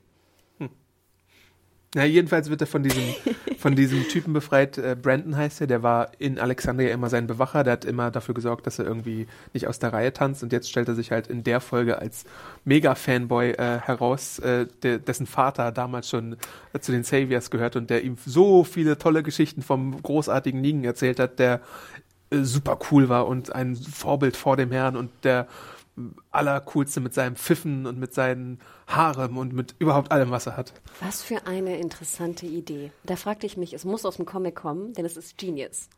Kommt es aus dem Comic? Ich glaube, da gibt es sowas, ja, tatsächlich. Er ist da irgendwann auch mal frei. Aber ich weiß jetzt nee, nicht nicht, frei, aber dass du sozusagen wie ich so einen weiß jetzt nicht Fanboy hast. hundertprozentig, ob es da diesen Fanboy gab. Weil ich finde, es ist Genius. Ich finde, es ist wirklich die Vorstellung, dass, wie gesagt, noch von den, von den alten Sachen, genau wie du es gerade beschrieben hast, dass da noch jemand ist, der ihn so verehrt und der dieses Ich glaube, Leben es ist da, aber es ist nicht so auf die Spitze getrieben, wie es hier in der Serie gemacht wurde. Genius, wirklich. Hi, I'm Daniel, founder of Pretty Litter. Cats and cat owners deserve better than any old fashioned litter. That's why I teamed up with scientists and veterinarians to create Pretty Litter. Its innovative crystal formula has superior odor control and weighs up to 80% less than clay litter. Pretty Litter even monitors health by changing colors to help detect early signs of potential illness. It's the world's smartest kitty litter. Go to prettylitter.com and use code ACAST for 20% off your first order and a free cat toy. Terms and conditions apply. See site for details. Also fand ich super, super spannend. Auch, dass er dann noch diese Mem Mem Memorabilien Ja. gesammelt hat. Seine Weste, seine Keule. Also ich fand wirklich, es war mit Abstand eine der klügsten und intelligentesten Storylines äh, in der Staffel. Ja, insgesamt kann ich auch ein bisschen vorgreifen. Ich glaube, in den acht Episoden haben mir die Negan-Teile tatsächlich oft am meisten Spaß gemacht, einfach weil es am kurzweiligsten war, auch was danach halt noch kommt. Aber jetzt haben wir halt auch wieder so ein bisschen Classic Walking Dead-Style. Äh, Negan äh, hört jemanden, den er retten muss, und es stellt sich heraus als eine Mutter mit ihrem Kind und die rettet er. Und man sieht, er bemüht sich halt tatsächlich da auch Good Guy zu sein und äh, möchte sie, glaube ich, auch nach, weiß ich nicht, Alexandria oder Hilltop schaffen oder sowas. Freundet sich mit dem kleinen Jungen an, den er so ein bisschen erzählt, wie es ist, ins Flugzeug zu steigen, ja, was, klar. was, was, was die noch nie erlebt haben. Genau, und dann wie man, weiß ich nicht, anderen Leuten so in die, in die Hoden schnippt oder sowas, was natürlich irgendwie Unfug ist, aber das ist auch so Classic Negan, äh, was man halt so macht. Und dann ist halt dieser Brandon da. Und es ist wirklich von einem auf den anderen Moment, ne? Dann Ja. sieh, sie, siehst du Brandon mit den Leichen. Und Brandon sagt, ja, du wolltest doch, du hast mich nur getestet. Ja. Du wolltest doch, dass ich sie umbringe. Genius. Und da stockte mir echt der Atem. Ja, Also ich finde sogar fast, du hast absolut recht. Ich finde Negan, diese Staffel war auch fast mit Abstand mein Lieblingscharakter, was ich nie gedacht hätte, weil ich ja auch echt viel rumgepupt habe auf Negan. Aber jetzt wurde ja zur Verteidigung auch von uns genau Negan so eingebaut, wie wir es auch immer wollten. Und zwar in kleinen Dosen. Ja. Und nicht in diesem, oh, ich mache immer diese Reden und äh, weißt du, schwinge alles und bin sozusagen der Übermensch, sondern Negan durch auch Jeffrey Dean Morgan in kleinen Dosen mit diesem Humor funktioniert super. Ja. Und mit dieser auch dieser Frage, was ist Negan eigentlich genau? Und diese Fanboy-Geschichte, also es war brillant. Ja. Superb. ja. Also er wollte, er wollte halt äh, gut sein, aber dann muss er doch irgendwie wieder die Jacke überstreifen, die Maske aufsetzen, den Baseballschläger auf, auf die Schulter tun und äh, äh, geht doch in Richtung Whisperer. Aber ich sehe das auch so ähnlich wie du. Ich glaube, in deiner Review wurde ja sehr äh, deutlich, dass du glaubst, dass es nur ein Spiel ist, Ja, dass er sie unterwandern will. Ne? Und das würde ich dir auch sagen. Das finde ich aber noch viel geiler. Ich finde Ja. auch wie geil, wie er so durch den Wald stromert und so, ne, holt mich doch und kommt doch her und so. Ich habe mich totgelacht. Auch seine Dialoge, wie er da immer rumblat mit den Whisperern. Ich fand es, und gegen Better so ein bisschen an. Ja, Äh, das ist in der Folge Bonds, zu der wir jetzt auch direkt überleiten können, eigentlich, die, der sechsten Folge. ich finde auch interessant, dass Jeffrey D. Morgan ja scheinbar auch wirklich groß ist, ne? Weil er ist fast mit Beta auf Augenhöhe. Ja, echt? Okay. Also fand ich ganz interessant. Ähm, wo ich mich weiß, ich weiß auch gar nicht, wie groß Beta jetzt der Schauspieler Ryan Hurst heißt er, glaube ich, ne, in echt ist. Ich dachte so mal, 1,90 oder dachte ich 1,95, auch. sowas in der Richtung. aber Jeffrey Dean Morgan muss auch fast 1,90 sein, weil er da relativ gut gegenhalten kann. Okay. Ähm, aber äh, ja, also Negan bei den Whisperern, Also ich meine, Genius. sein Verhalten spricht ja ganz klar dafür, dass er sabotiert, weil ich meine, wenn du bei den Whisperern bist und die ganze Zeit dein Maul aufmachst und irgendwie rumlaberst, das ist ja, also ich meine, du kannst ignorant sein oder du kannst halt sabotieren und ich glaube, er sabotiert halt mit, mit bestem Wissen und Gewissen das. Das war auch so simpel, die, Ko die Komik, aber sie hat wunderbar funktioniert, wie sie da die, die, die Leichen häuten Ja. und er dann dieses kleine Hautstückchen da aufhängt und Ja. dann Beta so, so einen riesen Lappen und er nochmal so nachhängt, so einen kleinen Fitzel. Diese Ich ganze Trainingsmontage überhaupt, die war sehr es- witzig. Ich habe zwar nicht so, ich habe alles nicht so ganz verstanden, was sie da machen. Ich dachte mir auch, wie schade. Man hätte jetzt ja super benutzen können, auch die Rolle von Negan innerhalb der Whisperer, um mehr zu verstehen von der Motivation der Ich Whisperer. dachte fand eigentlich auch, dass sie das versuchen würden. Also ich meine, das machen sie ja auch tatsächlich so ein bisschen, aber ich, wir hatten ja schon so ein bisschen gesehen, dass die diese Heute-Aktion machen und sowas. Ähm, Und dass sie jetzt mal sehen, auch, dass sie was essen, also mit diesem Wildschwein. Aber ich danke, dachte mir, sie hätten so viel mehr auch erklären können durch diesen Außenseiter in Form von Negan, in dem Falle auch dann wir, einfach um mehr zu verstehen, wie es funktioniert. Und das fand ich ein bisschen eine vertane Chance eigentlich. Na gut, wir erfahren jetzt, dass du halt essen darfst, wenn du auch deinen Wert bewiesen hast, was ja auch so ein bisschen äh, Savior so war. Da gab es ja auch dieses komische System, was die dann drin hatten. Äh, aber es ist ja auch einfach nur so eine, weiß ich nicht, so der, der, der Clash zwischen Beta und, und Negan die ganze Zeit, um zu zeigen, wer hat hier eigentlich, oder wer ist hier eigentlich der bessere, Ja, und er hat doch seinen Wert auch bewiesen. ja. Also im Häuten, im Wildschwein, im allem. Ich frage mich auch immer, dass, ich meine, das ist eine kleine Banalität, aber auch das ganze Wasser muss ja auch irgendwo herkommen. Ich meine, die müssen ja auch irgendwas trinken. Gut, da sind ja so kleine Bächlein und sowas, aber ich denke halt sozusagen, so wie die leben und sich ernähren, ist es einfach wahnsinnig anstrengend. Mhm.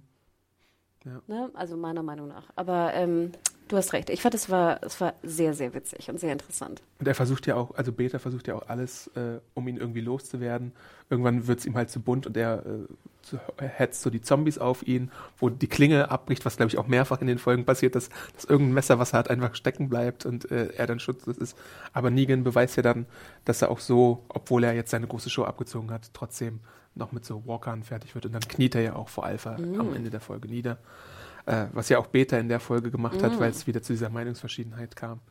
Äh, ja, Ja, und ich glaube, dann hat der Alpha auch begriffen, so habe ich es interpretiert, dass er einfach ein guter Kämpfer ist. Ne? Mhm. Genau wie du sagst, dass er sich auch gegen diese Zombies einfach durchsetzen kann. Ähm, und das ist er ja. Negan ist ja ein sehr patenter Kämpfer. Wobei die Frage ist, ob die, ob, ob wir jetzt glauben sollen, dass Alpha wirklich auf seinen Charme reinfällt oder nicht, oder ob sie ihn jetzt hundertprozentig abkauft, ähm, dass er ihr treu ergeben ist, oder ob sie weiß, dass er so ein bisschen eine Show macht. Wie gut ist da die Menschenkenntnis von Alpha? Also ich muss ja ganz ehrlich sagen, wäre ich Alpha, würde ich ja nie so einen Dude in meine Gruppe Ja. lassen. Also ich finde, das Risiko ist ja viel zu hoch, als dass er ein doppeltes Spiel spielt. Ja, er Und- kommt ja sowieso überhaupt erst in die Gruppe rein, weil das ist ja auch eine Frage, die zum Glück gestellt und beantwortet wird. Warum sollte Beta ihn nicht einfach auf der Stelle umbringen? Und er sagt, ja, ich war acht äh, Jahre lang gefangen äh, bei eurem schärfsten Feind. Äh, ich kann euch irgendwie Insider-Informationen geben. Und deswegen finde ich, das ist eine gute Legitimation, ihn da am Leben zu lassen, auch wenn es ein bisschen Hanebüchen natürlich ist und so Comic-Logik und so. Ja, und ist- riskant. Und wieder ja. die alte Frage, euer größter Feind, zu dem du ihn gemacht hast, irgendwie Alpha. Mhm. Gut. Ich fand aber auch ganz gut, man thematisiert ja wieder auch Alpha und Lydia wieder. Mhm. Und dass sie ja auch der Gruppe scheinbar gesagt hat, dass Lydia, dass sie Lydia umgebracht Ja. hat. Und dass deswegen eigentlich ihre Kraft erstärkt ist in der Gruppe, was natürlich nicht stimmt. Fand ich auch ganz interessant, ehrlich gesagt. Äh, in der Folge gibt es dann auch noch so diese Carol und Daryl-Geschichte. Da müssen wir auch mal ein bisschen drüber reden, wie die äh, Entwicklung der Freundschaft von Carol und Daryl in der Halbstaffel ist. Weil ähm, wir hatten, glaube ich, in der ersten Folge diesen Moment, ich glaube, es war in der ersten Folge, oder? Mit den Freundschaft, Freundschaft, Freu- Freundschaftsbändern und sowas. Und ähm, als sie dann vom Boot wiederkommt und sie sich freuen, sich wiederzusehen und so. Das wird ja gebrochen. Also ich meine, Daryl zweifelt so ein bisschen an ihr, auch weil sie diese Pillen nimmt und weil sie diese Vision hat und so und weil er nicht so richtig weiß, sieht sie jetzt wirklich Whisperer, wo keine sind oder nicht. Und hier in dieser sechsten Folge gibt es dann halt die Sache, wo sie zusammen auf Streife gehen und äh, sie ihren Rucksack mitnimmt und eine Sache versteckt, wo Daryl dann auch nachguckt, was sie denn da versteckt. Ja, und das stört mich, denn ich habe das Gefühl, das hatten wir ja schon mal in der alten Staffel, als ob man, als ob die Autoren versuchen, Carol negativ darzustellen. Ja. Und zwar einfach im Sinne von, hey, diese Season, Carol muss einfach doof sein. Ja. Muss negativ sein und muss eine Bitch sein und muss negativ dargestellt Mhm. werden. Und das finde ich so schade. Also erstmal verstehe ich diese Entscheidung nicht, Mhm. weil ich finde, alles, was Carol macht in dieser Staffel, hättest du ja auch so einbringen können, indem sie aber trotzdem weiterhin Carol bleibt. Aber sie spielt ja schon so, so bitchy, zickig, was überhaupt keinen Sinn macht für Carol, finde ich. Denn wie gesagt, also eine Pillensucht, finde ich, kann man ja ruhig haben in der Apokalypse. Aber dann versucht sie so ein bisschen subtiler einzuführen. Ich fand zum Beispiel auch den Grundansatz, den Carol hier hatte, im Sinne von, eigentlich müssen wir doch nur die Herde zerstören und schon haben die Whisperer nichts mehr gegen uns, ist ja auch absolut gut. Ja. Auch eine Sache, wo ich immer denke, hätte man vielleicht vorher mal diskutieren können, warum man das nicht versucht. Ja. Klar, die Frage, haben wir überhaupt Waffen oder haben wir Möglichkeiten, diese Riesenherde zu zerstören? Aber ganz ehrlich, finde sie doch erstmal. Analysier sie, dann fällt dir vielleicht was ein, wie du sie lösen kannst. Sprich, prinzipiell finde ich gut, dass Carol sagt, wir müssen irgendwas machen. Wieder aber in der, diese Bitch-Mode, der da irgendwie ihr aufoktroyiert wird, stört mich. Denn alles, was sie machen will, hätte sie ja mit Daryl besprechen können. Ja. Sie ist aber auch aus irgendeinem Grund die Einzige, die was machen möchte. Also äh, Michonne und Daryl werden ja beide so gezeigt von wegen, na, wir können jetzt nichts machen, weil diese, an einer Stelle heißt es ja, Alpha hat eine Nuklearbombe in ihrem Arsenal. Diese große Herde, Horde, was auch immer. Ähm, Carol ist die Einzige, die da richtig ein Ziel hat und handeln möchte, auch weil sie persönlich betroffen wurde durch Henrys Tod und sowas. Aber warum sind dann die anderen so inaktiv auch die ganze Zeit? Und du hast vollkommen recht. Carol wurde vorher schon gezeigt als und etabliert als eine der besten, fähigsten Kämpferinnen und Figuren und jetzt legt man ihr diese unnötigen Hürden in den Weg, natürlich auch mit dem Versuch, sie psychisch irgendwie äh, äh, lediert zu zeigen und so, aber es ist halt ein Rückschritt, weil ich glaube, die Autoren wissen ganz genau, im Prinzip hätte, hätte Carol, und das wäre die genialste Lösung gewesen, aber du hättest keine Staffel gehabt, hätte sie Alpha da an diesem einen Punkt umgebracht, dann hätten wir das ganze Ding halt nicht mehr. Ne? Und wie gesagt, ich denke ja auch immer, wenn du einen Rat hast, und ich finde diese Logik eines Rates gar nicht so schlecht, aber hier nochmal, der Rat hat ja scheinbar weder Macht noch hört irgendwer auf ihn. Mhm. Äh, wiederum mein Problem auch mit Gabriel, weil Gabriel, ich finde immer noch, das ist der furchtbarste Charakter, den wir da haben, weil er einfach komplett crazy ist und nicht irgendwie ausgearbeitet und überhaupt keinen er hat überhaupt keine Macht. Also einerseits mhm. hat er Macht, aber er hat sie nicht wirklich. Er hat auch keine so richtige Autorität. Ne? Nein, zero. Ja.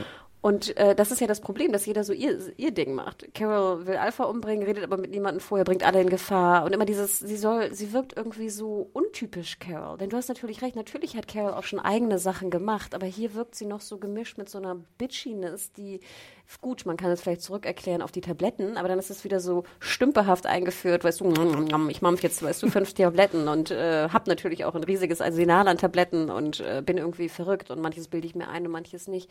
Und das finde ich so schade, weil ich fand gerade diese Freundschaft und diese Rückkehr auch ähm, mit Daryl fand ich immer sehr schön. Das ist ja auch mein altes Problem damit, dass ich immer denke, eigentlich müssten die wirklich was äh, zusammenkommen, aber jetzt auch, man macht Carol nicht nur bitchy, man macht sie auch noch alt. Mhm. Und das ist was, was mich einfach persönlich auch stört, dass man ihr diese alten Oma-Haare gibt ähm, und sie einfach so wie so eine Grumpy, wie heißt das, Grumpy Grandma irgendwie darstellt, mhm. die zwar immer noch recht kompetent ist, aber einfach auch irgendwie doof. Ich hatte gerade so eine Idee, die ist aber so ein bisschen out there. Ähm, seit Rick nicht mehr da ist, gibt es ja erst so diese demokratischen Räte. Also es gab früher auch schon den Rat und so in, im Gefängnis und so. Aber hat die Demokratie, wie sie in der Serie etabliert wird, der Gruppe insgesamt geschadet? Weil ich meine, ist, sie ist ja nicht mehr so effektiv, wie sie früher einmal war. Ja, wir sehen einfach ja auch zu wenig. Das meine ja. ich ja du, du baust den Rat auf, aber ich glaube, nachher haben wir ja auch nie gesehen, wird der Rat gewählt. Denn der wäre mhm. ja eigentlich nur demokratisch, wenn er auch gewählt wird. Ja. Wieder die alte Geschichte, kommen wir auch nachher zu. Wir haben ja In auch Hilltop gesagt. gibt es ja auch Wahlen zum Beispiel, wissen wir. Na, einen Zensus wäre ja immer wichtig, dass du weißt, wie viele Leute da Wer sind. Ist das denn? Genau, genau, für eine Wahl. Ne? Also das sind einfach so Basics, wo ich immer denke, nach sieben Jahren oder wie lange auch immer das jetzt stattfindet. Und da muss ich leider immer wieder zurückkommen. Ich fand, das war bei Lost sehr viel besser gelöst, wie diese, wie dieser Aufbau oder der Versuch des Aufbaus einer Gesellschaft funktioniert hat. Sei es, was die Logistik angeht, sei es, was demokratische Ebenen angeht. Und das ist hier halt immer so ein bisschen stümperhaft. Und mich stört das halt, weil ich immer denke, ich finde es tausendmal spannender, wie der Rat äh, konstituiert ist, als ob jetzt Siddiq zum tausendsten Mal äh, PTSD hat. Ja. Aber das ist vielleicht auch eine persönliche Sache. Vielleicht sagen andere auch so, Gott, wir wollen das nicht. Kann ich auch verstehen. Ich glaube, die Serie leidet halt auch oft an diesen ganzen Vertragsangelegenheiten. Also ich meine, du merktest, als, als Andrew Lincoln ausscheiden, äh, drohte auszuscheiden, dass da so ein bisschen der Fokus sich verschoben wird. Du merkst jetzt, Michons Präsenz ist äh, begrenzt und deswegen kannst du sie jetzt auch gerade nicht mehr so als Entscheiderin darstellen. Du könntest es natürlich, aber sie machen es irgendwie nicht, weil ihnen die Screentime vielleicht zu wertvoll ist. Und natürlich könnte Michonne jetzt auch einfach, hätte Michonne jetzt auch einfach so als starke Anführerin bleiben können. Aber stattdessen hat man diese Macht auf weniger interessante Figuren auch verteilt. Also ich meine, wie du schon anmerkst, Gabriel oder wer da im Rat auch manchmal sitzt, natürlich Aaron sitzt da, aber du hast halt nicht diese, diese Verbindung zu einem Aaron oder zu einem Gabriel oder zu einer Laura. Ich weiß, weißt du, wer Laura ist? Die, Die Frau mit, dem, mit dem Tattoo. Ja, ich finde sie derbe cool. Ähm, ja, ähm, aber du hast halt nicht diese Verbindung und dann ist es dir so ein bisschen egal, glaube ich. Und dann wird das alles auch so schwammig, schwammig auf einer ähm, Entscheidungsebene. Ja, aber ich glaube, das ist nämlich das Grundproblem. Sie haben sich nie die Mühe gemacht, die Welt, das Worldbuilding wirklich voranzutreiben, sich mal Gedanken zu machen, wie diese Gesellschaft funktioniert. Mhm. Und das ist leider das Problem, denn dann nachher äh, schreiben sie halt eine Folge und wissen nicht, wer überhaupt das Sagen hat, mhm. weil sie es nie festgelegt haben. Sie haben nie festgelegt, was der Rat genau tut, wie man etwas vorbringt in diesem Rat, wie diese Gesellschaft funktioniert, wie jeder seine Aufgaben macht, wie das irgendwie äh, belohnt oder auch äh, verurteilt wird. Weil ganz ehrlich, wenn jeder irgendwie was so keinen Bock hat, irgendwie zu arbeiten oder irgendwas, was, was, was passiert dann mit denen? Ja. In so einer Gesellschaft musst du irgendwie auch deinen Teil dazu beitragen. Du musst irgendwas pflücken oder jagen oder bauen oder helfen oder was auch immer. Wie ist das eigentlich komplett organisiert? Und das ist halt, finde ich, immer so ein Problem, gerade bei solchen Serien. Eigentlich hast du mit 16 Folgen genug Zeit in der Staffel, auch diese Teile zu besprechen, die meines Erachtens tausendmal interessanter wären, als jetzt hier, ich öffne ein Haus, was ich noch nie geklärt habe und schleiche 20 Minuten durch ein, durch ein Gebäude. Ja. Und dann werde ich wieder erschrocken von einem Zombie, der mich fast in den Fuß beißt und dann wird er in letzter Sekunde getötet. Mhm. Und das finde ich so schade. Ich glaube, es ist sozusagen beides, was du sagst. Also das Worldbuilding zum einen, wie funktioniert die Gesellschaft und dann natürlich wieder die Folge davon, dass du halt nicht weißt, wie die Charaktere handeln, weil du die Grundlage nie geschaffen hast. Ja. Nur mal kurz zurück, was, was äh, konkret passiert. Carol hat den Vorwand, sie möchte Negan finden, aber in Wirklichkeit geht es ihr darum, die äh, Herde zu finden und zu zerstören. Und im Endeffekt ist die Quintessenz dieser Folge, dass sie einen Whisperer gefangen nehmen, den sie dann befragen in Alexandria. Und diese ganze Nachtszene fand ich war auch blöd irgendwie.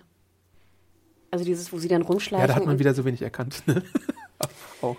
Ja, es war aber auch so, dann will ich einen Whisperer gefangen nehmen. Vorher wird aber irgendwie gesagt, dass die Whisperer ganz gefährlich sind und böse sind und sie sich noch nicht mal trauen, über ihr Land zu gehen, weil dann wieder Repressalien irgendwie folgen. Jetzt will sie den gefangen nehmen und dann foltern. Ich, ich dachte mir auch so, was soll dann, was soll dann der, der ähm, Whisperer ihr sagen? Klar kann er irgendwas über die, über die Whisperer erzählen, aber irgendwie, also ich, ich, oh, ich, ich war irgendwie verwirrt davon. Und noch eine große Sache, die in der Folge passiert. Äh, Eugene hat das Funkgerät verbessert und kann jetzt Kontakt aufnehmen in eine uns bisher unbekannte Region und spricht mit einer Frau, über die er äh, auch über die Vergangenheit spricht, äh, dass sie damals in Pennsylvania irgendwie ihre äh, so ein bisschen äh, rumgelaufen ist und sowas. Und man beschließt dann im Endeffekt Kontakt zu halten, aber nur, wenn man miteinander spricht. Also das eröffnet dann auch eine nächste Storyline, die dann irgendwann mal kommt. Weißt du, welche Storyline Ja. das ist? Okay. Ich fühlte mich sehr erinnert an Fear the Walking Dead. Ich Mhm. erinnere mich noch, ich habe ja die erste Staffel gesehen. Und da gibt es ja auch so eine interessante Szene, wo dann auch so über, über Funk irgendwie Kontakt aufgenommen wird. Und dann geht es eigentlich nur darum, dass sie mehr Informationen rausfinden wollen und die anderen, glaube ich, überfallen wollen. Ne? Finde ich eigentlich auch eine ganz schlaue äh, Strategie. Und hier haben ja beide so Vorkehrungsmaßnahmen. Genau. Ne? Sie, er, was auch immer. Ja, ich muss ganz ehrlich sagen, gut, du weißt, wohin es führen soll. Ich dachte die ganze Zeit so, pff, wenn es jetzt noch nirgendwo hinführt, ja, okay, leg eine Fährte, aber irgendwie, mm, dann, wie gesagt, ruft ja in Anführungsstrichen Vosita noch an und will sich entschuldigen, dann meldet sie sich nicht, weil sie auch noch die Epidemie hat. Also ich dachte mir so, oh nö, ich fand das irgendwie doof. Ja. Andererseits finde ich, freut es mich immer, hier Eugene zu sehen, denn ich finde, er ist witzig und er spielt es gut und sieht, ist auch wirklich ein interessanter Charakter eigentlich. Aber irgendwie so ganz hat es nicht funktioniert bei mir leider. Okay. Aber es ist halt einfach nur eine Fährte für die Zukunft, würde ich einfach mal sagen. So, dann sind wir jetzt bei der siebten Folge. Ähm, Open Your Eyes. Äh, dort wird der Gefangene, den Carol und äh, Daryl gemacht haben, verhört. Und vorher wird auch nochmal, oder dabei wird auch nochmal Lydia befragt, ob sie ihn wirklich kennt. Ja, sie kennt ihn. Er ist verantwortlich für die Guardians, äh, aka die Walker, also die Beißer. Äh, und aber mehr erfahren wir, glaube ich, auch nicht. Er ist halt verantwortlich für die. Er ist irgendwie Senior Supervisor auf Guardians oder sowas. Ähm, genau, und Carol versucht es dann mit einem Verhör. Äh, Lydia gibt nämlich den Tipp, äh, zeig ihm doch, was er nicht hat und ho holt dann so ein schönes äh, Marmeladen-Honig-Frühstück ran, was ich irgendwie ganz nett fand. Und ich fand auch sehr nett, wie der Gefangene geschauspielert hat. Aber gleichzeitig war es mir dann zu plötzlich, dass er ihr die Marmelade und so wieder ins Gesicht gespuckt hat. Weil ich habe mich gefragt, wir, wir erfahren ja auch in der Folge mehr über die Whisperer an sich und über ihr Schauspiel und Infiltrierungstalent. Und da habe ich mich gefragt, Leute, wart ihr eigentlich früher alle eine Künstlertruppe oder so aus dem darstellenden Spiel oder was? Und warum könnt ihr so gut Leute irgendwie hereinlegen mit eurem Schauspiel? The Whisperers on Tour. Ja. Ist gerade sowas wie zum Jonglieren und so. Okay. Oh, und so ein Puppenspiel, so ein Handpuppenspiel von Alpha. Okay, äh, ja, du hast natürlich recht. Das sind alles ganz fantastische Schauspieler. Vor allem, was ich ja nicht verstehe, ich denke ja immer, ja gut, das ist ja wieder dieses Sektenhafte. Aber ich bin jetzt, sage ich mal, Gefangener. Auch wenn ich Senior Guardian der Ja. Horde war vorher, denke ich ja, jetzt bin ich hier im Gefängnis. Ich sehe, hier ist irgendwie eine, ähm, gut, ich, hatte, ich glaube, er war vorher verbunden, aber ich sehe jetzt, die haben Marmelade, sie haben Honig. Fand ich auch sehr schön, eigentlich, diese Strategie von, Car äh, von Carol. Fand ich echt interessant. Also, dass man wirklich, ne, kill him with kindness oder überzeug ihn mit kindness. Ähm, und ich dachte mir, ach, wie interessant, sie können wirklich dieses blöde, ich nehme den Whisper gefangen, noch irgendwie cool äh, aufdröseln. Mir ging es aber genauso. Ich fand fast schade, dass der Whisperer dann nicht auch wirklich das hinterfragt hat, was er eigentlich tut. Denn das würde ich ja tun. Ich denke, ich fand es war sehr schön dargestellt, wie er, ich glaube, wir alle wissen, wenn wir, ich weiß nicht, was du schon mal irgendwie backpacken, wenn du irgendwie drei Wochen lang nur irgendwie Nee, tatsächlich nicht. Aber ich, ich weiß schon, worauf du hinaus möchtest. wenn du dann das erste Mal irgendwie einen Burger isst oder das erste Mal irgendwie wieder in die Zivilisation kommst und, und Zucker und irgendwas was Süßes isst, das ist wirklich, das ist, das ist wie ein Gsch. Ich habe ein anderes Beispiel für dich. Immer wenn ich äh, von Flugreisen zurückkomme, wo es Mineralwasser nicht gibt, stehe ich darauf, dass man mir Mineralwasser mitbringt, wenn man mich abholt oder wenn ich nach Hause fahre, weil es einfach so schön ist, so ein frisches Mineralwasser zu öffnen und dann dieses Sprudelgeschmack zu haben. Gott, wie süß. Ja. Und wie einfach, zu, wie einfach zu befriedigen mit Mineralwasser. Okay. Nee, bei mir bräuchte man schon irgendwie einen Burger oder irgendwas äh, sehr auch Süßes. Ähm, aber das fand ich ja so interessant. Und dann, dann drehen sie das wirklich von eins auf andere, dass er einfach nur böse ist und böse bleibt. Ja. Oder? Das war das Fazit. Ja, genau. Und man sieht halt auch in dem, in dem Charakter von Gamma wieder, dass da durchaus Interesse besteht von der Whisperer-Seite aus, dass du solche einfachen Güter dich nach denen sehnst, weil sie sieht halt, äh, sie fragt, sieht halt Aaron an einer Stelle und sie sagt, du hast jeden Tag Brot dabei.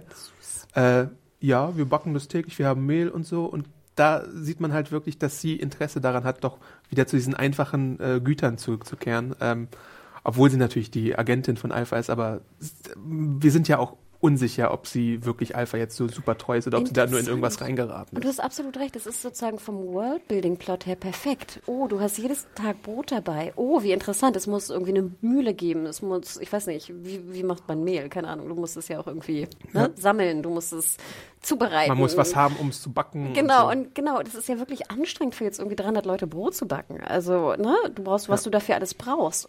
Und dann dachte ich mir auch so, Gamma, interesting, du hast eine Frage gestellt, die ich gerne sehen würde. ähm, nee, ich gebe dir da absolut recht. Und ich finde das auch einen interessanten Aspekt, dass einfach die Whisperer vielleicht wirklich so in dieser Welt so krass, dass es so deprimierend ist, dass du denkst, gut, dann schließe ich mich denen jetzt halt an, weil ich keine Kraft habe, mich selbst umzubringen, was ja auch verständlich ist. Ähm, und wenn du dann siehst, dass es auch anders geht, dass du dann wieder in, dass das Menschliche wieder in dir kommt und du denkst, holy shit, vielleicht kann ich doch noch irgendwie Mensch sein. Finde ich wirklich einen super interessanten Ansatz. Und äh, sie, kriegt ja auch erzählt, dass es da Kinder gibt, dass äh, Aaron selber Vater ist und dass sie ihnen Bilder malt und sowas. Und Genius auch der Gedankengang, dass wenn du Kinder hast, du natürlich dann auch an die Zukunft denkst, ne? dass du auch so viel, sage ich mal, Sicherheit und, und äh, Essen produzieren kannst, dass du Kinder überhaupt haben kannst. Das ist ja auch, wie gesagt, eine Art von Luxusgut. Ne? Du musst es ja betreuen, äh, unterrichten, ernähren, bewachen. Ne? Das ist ja sozusagen noch ein Zusatz. Nicht nur du kannst alleine überleben in einer guten Art und Weise, du kannst sogar noch Nachwuchs zeugen. Super interessant, gerade noch mit ihrer Vergangenheit. Also ich fand, wie gesagt, jedes Treffen von Aaron und Gamma fand ich sehr, sehr, sehr, sehr interessant. Ja. Zurück zu diesem Gefangenen, da gibt's ja dann auch so Anzeichen von wegen, äh, Siddiq hat PTSD, äh, Dante sagt äh, äh, ihm, dass er etwas in seine Tasche gepackt hat, was dann dazu führt, dass der Gefangene kolla äh, kollabiert.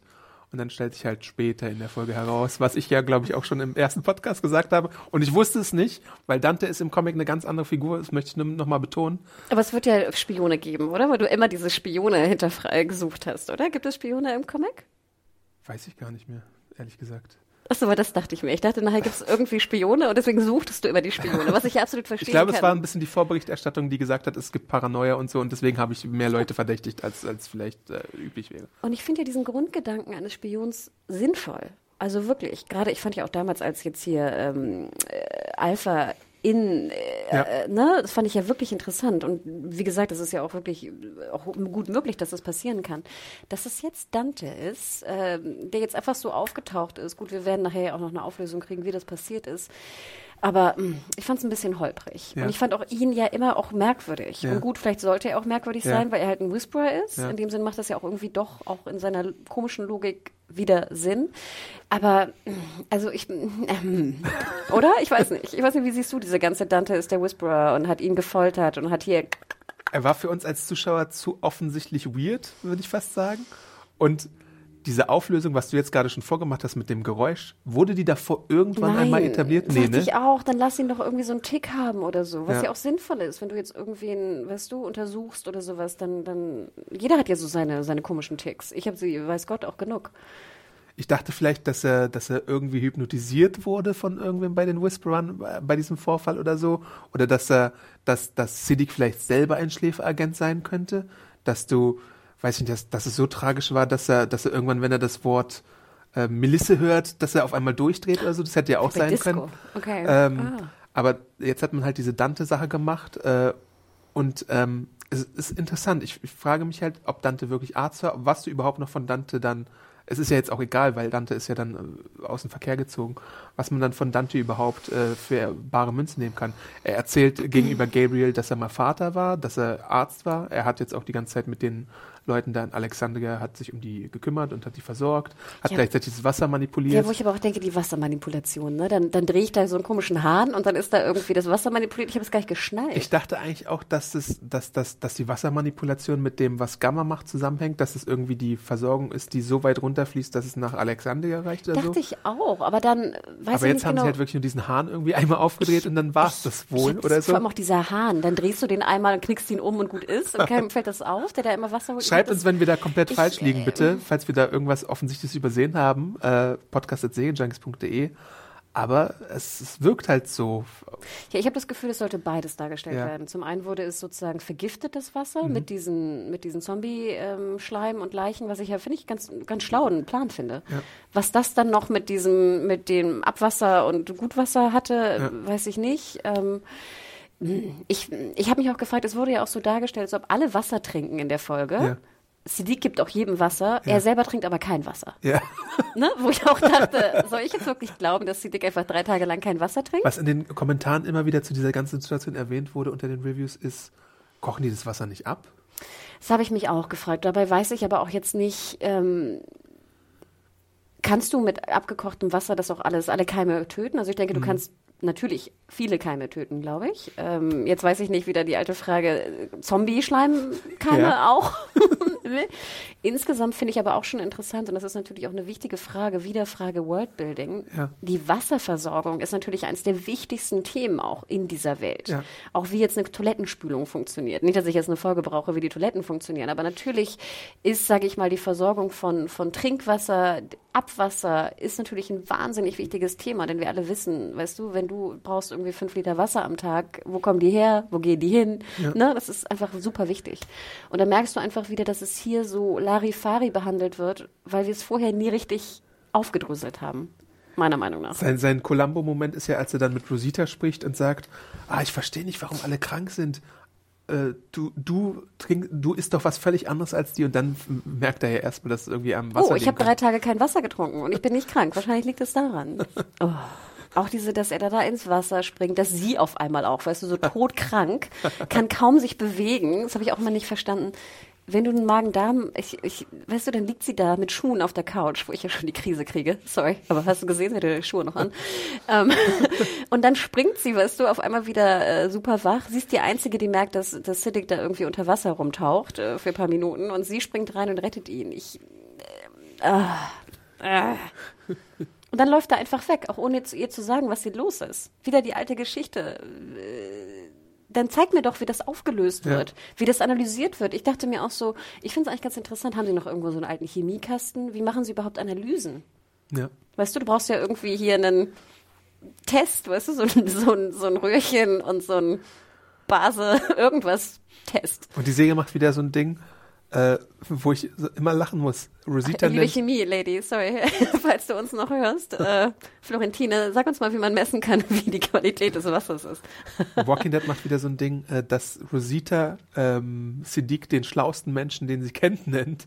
Wobei sie natürlich auch Eugene kennt und wahrscheinlich, ich weiß ja nicht, da, vielleicht sind da auch noch ein paar andere Hellkerzen äh, in Alexandria warum? unterwegs. Warum ist Siddiq der schlauste Mann der Welt? Weil er Medizin studiert hat oder so? Aber war er nicht, also nichts gegen Pfleger, aber war er nicht Pfleger, als wir ihn finden? Oder im Medizinstudent, irgendwie sowas, ne? Ja, also das ist nat- natürlich, also Ja. nichts dagegen, das sind natürlich schlaue Menschen, aber äh, ich fand auch gut, dass wir ihn einmal kurz sehen, wie er so in Büchern irgendwas nachliest oder Ja. so. Aber äh, äh, ja, völlig auch so abstrus, weißt du, wir sehen, er macht immer komische Entscheidungen, er nimmt das Baby mit in eine verseuchte Klinik und dann muss Visita aber nochmal sagen, ach, du bist der schlauste Mann der Welt. äh, äh, äh, crazy. Ja, und dann fällt es ihm halt auf und äh, das ist, dann gibt's halt diese Auseinandersetzung mit Dante, äh, der dann zum Opfer fällt. Ähm, ja, Kurze Klammer, ich denke auch, wenn du der schlauste Mann der Welt bist, dann würdest du ja auch, wenn du diese Anzeichen von PTSD hast, und ich weiß, das ist natürlich, wie gesagt, ganz, ganz schlimm, aber dann würde ich ja auch denken, vielleicht sprich mit irgendwem drüber oder erzähl irgendwem davon. Das er, würde hat, ich jetzt. er hat Dante und Ezekiel darüber erzählt. na gut. Und Rosita ja dann auch. Und Rosita ist es ja dann auch, äh, wir springen zur letzten Folge. Ja, das Einzige, was ich wirklich gut fand, war, als wir Rosita dann auch Spanisch äh, sprechen Ja, sehen. da habe ich mich auch gewundert. cool. Okay, Das etablieren wir jetzt auch wieder aus dem Nichts. Das man sieht es halt an den Darstellernamen und so, aber die sprechen halt einfach ein bisschen Spanisch miteinander. Ja. Nee, das fand ich super, fand ich auch cool. Ähm, aber ja, hätte ich auch gerne vorher irgendwie mehr drüber. Sie hätten ja auch einmal drüber reden können. Hey, wir sind beide irgendwie, ich weiß gar nicht, Latina, Latinos, äh, I don't know. Ähm, woher kommst du? Hey, ich komme aus so und so. Weißt du, ach wie toll. Ähm, ja, hm, okay. Und dann der Kampf, auch ganz ehrlich, ich fand, das war, was auch innerhalb von drei Sekunden wird Siddiq, der schlauste Mann der Welt, zum Zombie, nachdem wir vorher wieder diese 10.000 Folgen hatten, wo es irgendwie drei Tage oder drei Stunden oder 40 Minuten oder drei Sekunden dauert. Oh, das waren alles so Sachen, wo ich immer dachte, jeder Walking Dead-Fan, der euch seit zehn Jahren die Treue hält, rollt mit den Augen hierbei. Ja. Ähm, aber ich fand es gut, dass, also was ich nicht gut fand, ist, dass man diese, diese Fake-Spannung mit dem Baby erzeugt hat, dass Rosita Coco da in diese Situation mitgenommen hat. Und Wer dachte denn wirklich, dass jetzt Siddiq sein eigenes Kind auffrisst? aber ich fand gut, dass sie dann halt äh, kurzen Prozess mit ihm. Also ich dachte tatsächlich, sie tötet ihn, aber er wird ja dann auch wieder in die Zelle gebracht zum Verhör und dann darf er erzählen, was, was das, die Whisper eigentlich vorhaben. Am Anfang der Folge sehen wir ja auch, von der letzten Folge sehen wir auch tatsächlich die Alpha-Exposition, dass sie ihn ausgewählt hat, explizit äh, mit dem Wissen, dass Lydia ihn nicht kennt, weil wir davor etabliert hatten. Das ist nochmal aufgeklärt worden. Äh, und viele sich auch gefragt hatten, hä, müsste Lydia ihn nicht erkennen, wenn er ein Whisperer war? Aber nein, er war irgendwie ein neuer Whisperer, der extra für diese Aufgabe ausgewählt wurde und sich dann da einschleichen konnte, das Vertrauen gewinnen konnte und da seine kleinen Manipulationen machen konnte. Kurze Klammer, hätte ich auch fast lieber gesehen, so eine Art Rückblickfolge, wie Dante zu den Whisperern überhaupt gestoßen ist. Aber das hätte ich auch mal gern gewusst. Wie akquiriert, also wer läuft irgendwo rum, sieht Alpha und ihre Whisperer und denkt so, ach wie geil, da möchte ich gerne Teil von sein. Ihr seht aus wie Leute. Haben wir aber eine Menge Spaß hier. Die ein gutes Leben führen. genau. Ne? Sieht super geil aus. Wir werden immer schönes Essen haben und jede Menge Spaß. ja. Das, also das hätte ich auch ganz interessant gefunden. Ja, und dann hättest du die ganze Geschichte rück wieder, und dann wäre wieder genau das passiert, was wir ja auch schon damals sagten, wie so bei ähm, Lost, wo dann ne, diese Infil Infiltrierung nochmal aufgeklärt wird, rückwirkend. Ja. Interesting. Dann nochmal das Massaker. Ganz ehrlich, ich glaube, das wäre ein super Finale geworden. Denn jetzt, was sehen wir stattdessen? Endlich kommen äh, Michonne und äh, Judith und so äh, in Oceanside an und dann passiert wieder irgendwas. Weißt du, dann kommen wieder irgendwelche Zombies aus dem Nirgendwo. Es gibt überhaupt keinen Schutz. Was ist denn Oceanside? Da ist ja, das ist ja Strand. Ja, und ein paar, wie heißt das hier, Boote liegen da rum, aber dann kommen einfach Zombies da rein und alle laufen rum Ziemlich wie, viele Zombies sogar. wie aufge, aufgeweckte Hühner. Ja. Naja. Und, und das ist dann das Finale? What the fuck? Und ganz ehrlich, ja, ach, machen wir noch mal so einen Abstecher hier in der Bibliothek, die wir vorher noch nie erwähnt haben. Ach, wir haben nur drei Bücher zu Hause, aber huch, in zehn Jahren ist uns noch nie aufgefallen, dass wir vielleicht neue Bücher aus einer Bibliothek holen könnten. Aber am witzigsten, das habe ich ja vorhin schon erwähnt, ist, dass, dass Luke da nach der Musik von Rachmaninov sucht, so ein Buch rausnimmt und dahinter ist dann auf einmal so ein Zombie irgendwie. Ich dachte auch echt, ne? Und dann denke ich auch immer so, huch, es greift mich ein Zombie am Bein, who cares, ne? Dann kommt hinten noch der Zombie, also irgendwie, ach, es war wirklich, also ich fand das mit Rachmaninov und dieser musikalischen Geschichte ganz schön. Auch, dass er sozusagen versucht, jetzt eigentlich Musik weiterzubringen. Andererseits hatten wir ja auch Magna vorher gesehen, wie sie da irgendwie einen Plattenspieler hat und irgendwie irgendeine Musik hört. Also es gibt ja scheinbar noch Musik, Stimmt, ja. wo ich dachte, dann würde ich ja fast lieber Platten suchen als die Noten. Ja, er wurde ja als, als musikalischer Mensch schon oft etabliert. Absolut, aber wenn du diese Lieder so vermisst und auch noch Judith erzählst, dass du es nie wieder hören kannst, denke ich, es gibt doch Platten auch in dieser Welt. Ja, ja, ja. Dann such doch die fucking Platten. Dann kannst du es auch vorspielen. Klar, du kannst auch mit auch die Rachmaninov-Töne und die Noten spielen auf deinen Instrumenten, aber ja, wenn du irgendwo eine Bibliothek hast, dann alles, alles, was im Umkreis ist, hätte ich doch längst ausgeräumt in zehn Jahren. Aber sie haben ja nie Rucksäcke frei. Ja, du hast recht. Du und Anna, ihr habt recht. Das tut mir, das tut mir leid. Äh, ja, Oceanside. In Oceanside lernen sie Virgil kennen. Ähm, der Kennt halt man auch den schon. aus dem Comic? Weiß ich nicht genau. Ich glaube, er ist. Ja, weiß nicht. Ich dachte jetzt zuerst, das wäre der Dude aus äh, Fear the Walking Dead. Ich habe nur die erste Nee, Staffel nee, nee, gesehen. und dann dachte ich zuerst, huch, ist das jetzt sein Den Boot? kennst du aus der ersten Staffel von Leftovers, den Schauspieler. ah, okay, interesting. Ja. Ja, aber auch diese Szene, wie er mit ähm, Judith und dem Schwert äh, oder dem Katana, wie auch immer es heißt, es war alles so ein bisschen over the top. Oder? Also, ich finde ja gut, dass jetzt Michonne sich eine Frage stellt, wie sie die Horde potenziell töten kann durch diese Navy Base, wo ich mich aber auch frage, ist die nicht bewacht? Also, das wäre ja auch eine Frage, die ich stellen würde. Sind da nicht Leute, die das bewachen? Die werden doch nicht jetzt einfach die Waffen rausgeben? Vielleicht ist nur seine Familie noch da. Ähm, dann fragt sich auch wieder so ein altes Ding. Ich nochmal, in dieser Welt würde ich nie irgendwas alleine machen. Warum nimmt mich schon nicht eins von den Oceanside Ladies mit? Hier diese kompetente äh, Junge zum Cindy, Beispiel. ja. Weißt du, das wäre doch super. Cindy und Michonne auf dem Boot. Äh, gut, das Boot ist auch winzig. Ich fragte mich ja, was für eine Waffe kannst du da mit drüber transportieren? Äh, vielleicht sparst du Platz und gehst deswegen alleine. Aber nochmal, Adam, du bist in dieser Welt, wo überall Gefahren sind. Würdest du irgendwas alleine machen? Ich würde es, glaube ich, tun, nichts vermeiden, irgendwas alleine zu machen. Natürlich. Und das verstehe ich nicht. Nimm noch eine, nimm doch Cindy mit. Wäre super. Neue, neue zusammen, neue, äh, wie heißt das, Paarung. Ich hatte ein bisschen befürchtet, dass es schon der Abschied von Michonne sein könnte. Ich hoffe, es ist noch nicht der Abschied von Das Michonne. Boot geht unter, das war's. Das war's mit Ciao, Michonne. Michonne. Äh, Schön war's mit dir. aber ich, ich denke mal schon, dass es da noch irgendwie eine Rückkehr geben wird. Ich hoffe, es, dass es nicht der nächste Rick äh, ist quasi.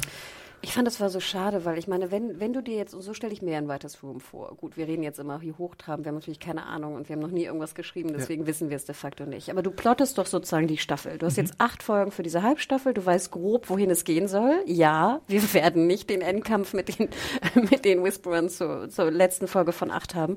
Und dann nimmst du das als Finale. Ich finde, es ist eines der langweiligsten, unbefriedigsten Finals gewesen seit langer Zeit. Ja.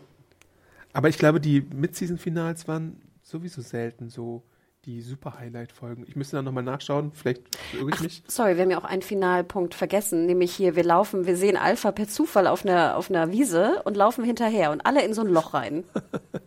Man könnte sich ja nicht, man könnte ja nicht sich vorstellen, dass vielleicht Alpha irgendwie so ein, so ein, ich würde doch nie jemandem folgen ins dunkle Loch. Und dann alle wie so Lemminge hinterher. Immerhin kam Daryl mit seinen beiden Messern und ist dann durch diesen Vorhang gelaufen, was auch immer das war, und ist dann erst reingefallen.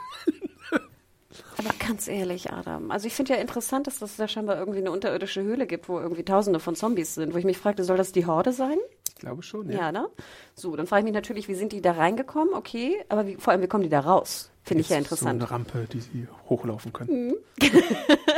Ne? Also finde ich ja doch ganz interessant, dass man jetzt sieht, wo die Horde ist. Aber ähm, ja, also als Finale fand ich, war das wirklich mehr als mau. Und doof. Ja. Und zum Beispiel allein das Ende mit einem Negan, der jetzt bei den Whisperern ist und vielleicht irgendwas macht, hätte ich sehr viel interessanter gefunden. Also das als vielleicht als Finalpeak zu nehmen. Ja. Oder? Das ist doch so viel spannender. Ja. Wir haben auch so ein bisschen unterschlagen, dass eine Sache, die jetzt noch so ein bisschen als Konflikt äh, im Raum schwebt, ist, dass ähm, ähm, Alpha, das haben wir angedeutet, dass Alpha gesagt hat, dass Lydia tot ist, aber dass gewisse Whisperer jetzt schon wissen, dass Lydia doch noch am Leben ist. Also ich glaube, Gamma muss es auf jeden Fall wissen und dass das auch noch für Konflikte sorgen wird und dass Lydia überhaupt abgehauen ist. Wir wissen ja auch gerade nicht, wo Lydia sich befindet. So, und da haben wir noch die Szene, du hast recht, die haben wir vergessen, und zwar auf der Brücke, ne? wo dann sozusagen Aaron und äh, Gamma wieder in Konflikt geraten und dann ähm, Carol vorbeikommt mit Lydia. Und dann Lydia so ein bisschen wie präsentiert, ne? im Sinne von, schau sie doch an, sie ist da. Und dann ist Lydia natürlich extrem beleidigt, kann ich auch verstehen, weil sie, es wirkt so, als ob Carol sie halt ausnützen würde Ja. und kein Gefühl für sie hat. Wo ich aber mich frage, Carol, Sag doch einfach Lydia, hey, cool, dass du noch lebst. Die Whisper wissen nicht, dass, dass du noch lebst. Dürfen wir sozusagen denen dadurch mit dir zeigen, dass du noch lebst? Aber es wirkt aus Carols Warte her so ein bisschen wie Berechnung, was sie da macht, dass sie sie einfach gehen lässt. Es ist natürlich, sie, sie weiß halt nicht, wo sie hingehen wird, aber es ist, ich glaube, es ist schon Absicht, dass sie macht, was sie macht. Weil Ach, sie wirklich? möchte, sie möchte halt ins Bienennest stechen mit Lydia irgendwie. Sie weiß halt nur nicht, was. Ja, aber Lydia könnte doch jetzt auch nach Westen laufen und ist weg. Ja, das könnte auch passieren. und ich meine, die Wahrscheinlichkeit ist ja ziemlich groß. Denn sie möchte eigentlich mit den Whisper nichts zu tun haben und sie möchte jetzt hier mit der, mit der Gruppe nichts zu tun haben. Es wäre doch viel sinnvoller gewesen, einfach zu sagen, hier, Lydia, komm, darf ich dich dafür benutzen? Hat sie ja vorher auch schon gefragt mit dem Whisper im Gefängnis. Und da kam ja Lydia einmal kurz rein und wurde wieder weggebracht. Scheinbar scheint sie ja auch okay damit zu sein. Ähm, und dann wäre Gamma wieder zurückgegangen und gut ist. Statt jetzt drauf zu schätzen, dass Lydia wieder dahin geht. Und Ja. nicht auch sofort umgebracht wird von Alpha. Who knows? Also Ja. da sind so viele Faktoren drin, die, die Carol ja gar nicht be berechnen kann. ja. Ich möchte noch eins äh, kurz vorlesen, und zwar auch unter deiner Review von äh, Der Wille war da, äh, Kommentar. Äh, wow, ich war so gehypt auf das Mid-Season-Finale und wurde wieder mal einfach nur enttäuscht. Diese Folge war ein, eines Mid-Season-Finales nicht würdig, sehe ich irgendwie genauso, sorry. Zu Beginn hohes Tempo. Der Fight Rosita versus Dante hat mir gut gefallen. Doch danach wieder einmal die übertriebene Inszenierung der Judith Grimes. Wie findest du das? Ja, ich mag ja Judith eigentlich ganz gerne, aber äh, es, ist, es ist manchmal vielleicht ein bisschen zu viel des Guten. Tatsächlich. Weil sie so zehn Jahre alt ist. Oder ja, so. und das ist so ein bisschen übertrieben. Also ich finde das ja, ganz ehrlich, ich finde das ja schon auch einen süßen Moment, wo sie beide da zusammen schnetzeln und mit ihrem, ja. ne, mit ihrem Schwert da stehen, so in, in, in Union. Das sieht schon sehr süß aus, finde ich. Aber ich denke, es würde noch so viel besser funktionieren, wenn du es so ein bisschen subtiler machst und nicht so hau drauf. Und dass sie jetzt wirklich so einen perfekten Cut ins Bein und ihn dann auch, weißt du, ach, es war, es war einfach übertrieben. Da würde ich ihm leider äh, auch recht geben. Die Bibliothek hatten wir schon abge, äh, abgehandelt, dass es wirklich irgendwie komisch ist, dass die noch nicht geplündert oder gelootet wurde oder ähnliches. Das Ende. Was war das? Die laufen mal wieder völlig kopflos durch den Wald und natürlich steht plötzlich Alpha irgendwo im Gebüsch. Das ist auch schon dreimal oder so ja, ne? passiert, ja, ja. Für mich ist es so, als ob Alpha überall einfach irgendwo steht ja. und guckt, ne? Ähm, alle laufen sie brav hinterher in eine Höhle und alle fallen in der Höhle dann einen Felsen runter. Könnte man diese Szene bitte nachdrehen? Ich würde gerne sehen, wie die da anscheinend nacheinander diesen Vorsprung runterfallen. Stellt euch das einfach mal bildlich vor. Ich hatte große Erwartungen und bin wirklich erschüttert, was hier gestern gezeigt wurde. Ja, es war nicht der stärkste mit diesem Finale. Da sind wir uns, glaube ich, alle einig. Ähm, immerhin haben wir jetzt irgendwie den Beweis dafür, dass die Horde da irgendwo existiert und so. Wir haben, um es mal positiv zu sagen, Negan unter den Savior, sorry für meine Stimme, ja, aber ihr hört ja sowieso, dass meine Stimme ein bisschen angeschlagen ist. Wir haben Negan unter den äh, Whisperern, äh, was immer noch Potenzial hat, dass da irgendwas Explosives passieren kann, finde ich. Also äh, ich glaube, dass da was passieren kann. Wir, wir haben jetzt so ein bisschen die Wildcard Lydia, die wahrscheinlich auch stunk machen wird bei den Whisperern. Ich hoffe nicht, also ich glaube, sie wird da schon irgendwo in Whisperer-Richtung sich zumindest vielleicht mal so irgendwie luschern und dann vielleicht entdeckt werden oder sowas. Das ist ja auch noch da. Ich frage mich halt bei dieser Stolpergeschichte halt, das ist wieder so ein Ding, da kann man sich relativ schwer draus retten, aber sie werden wieder so eine abstruse Möglichkeit finden, um sich daraus zu retten. Äh, wir haben Michonne, die da jetzt irgendwo äh, Waffen holt mit ihrem Tiny Boat. Das hast du richtig gesagt. Äh, mal sehen, vielleicht findet sie ja da ja irgendwas Größeres. Oder so. Ja. Was mich so stört, Adam, als Fazit dieser Staffel, und ich meine, wir haben es ja immer wieder gesagt, wir waren große Fans von Angela Kang. Ich fand auch die neunte Staffel war wirklich, wirklich, wirklich schön. Da waren viele Sachen, wurden wieder gerettet von, von ja. den miserablen Staffeln 8 und 7. Und ich finde jetzt, leider, leider, leider, fällt sie in so diese alten Probleme und Tropen. Und ich wundere mich, weil ganz ehrlich, typisches Beispiel, in diesen acht Folgen, ich finde, die hättest du komplett auf vier Folgen runterstauchen können, ja. dann wäre es interessant gewesen. Aber nein, sie machen den alten Fehler, dass sie wieder abstruse, konstruierte Szenen erfinden und wieder dieses Gezerre. Und das Gezerre nicht, indem sie Charakterbildung betreiben, sondern das Gezerre, dass sie wieder irgendwo rumlaufen alleine, in Häuser gehen, die nicht geklärt ja. sind, blind werden auf einmal. weißt du? Und da frage ich mich echt, es kann doch nicht euer Ernst sein. Oder sitzt da wirklich einfach der Chef von AMC und sagt, das will ich sehen? Leute, wir müssen die Serie auf 15 Staffeln bringen. Macht mal ein bisschen langsamer. Und ich verstehe es nicht. Ihr wisst doch, was die was, was die Zeiten der Serien bringt. Ja, ihr müsst 16 Folgen machen, zweimal acht, ihr müsst es irgendwie in zwei Halbstaffeln teilen, aber dann gib, pack da doch mehr Stoff rein und mach nicht diese Filler, denn das ist, das ist Gift. Es ist Gift für die Zuschauer, Gift für die Quoten. Und ich denke ganz ehrlich, Obacht, es ist schwierig. Quoten sind jetzt auch so bei drei Millionen angekommen, 1,1 in, in letzter Zeit. Äh, von, von 17, 18 Millionen stell dir mal vor, Stell dir mal jetzt die, die guten Storyline, die auch zu Recht wirklich gut waren, auf, von acht Folgen auf vier. Das wäre eine super Staffel gewesen, die ich jedem nur empfehlen kann. Ja. Schade.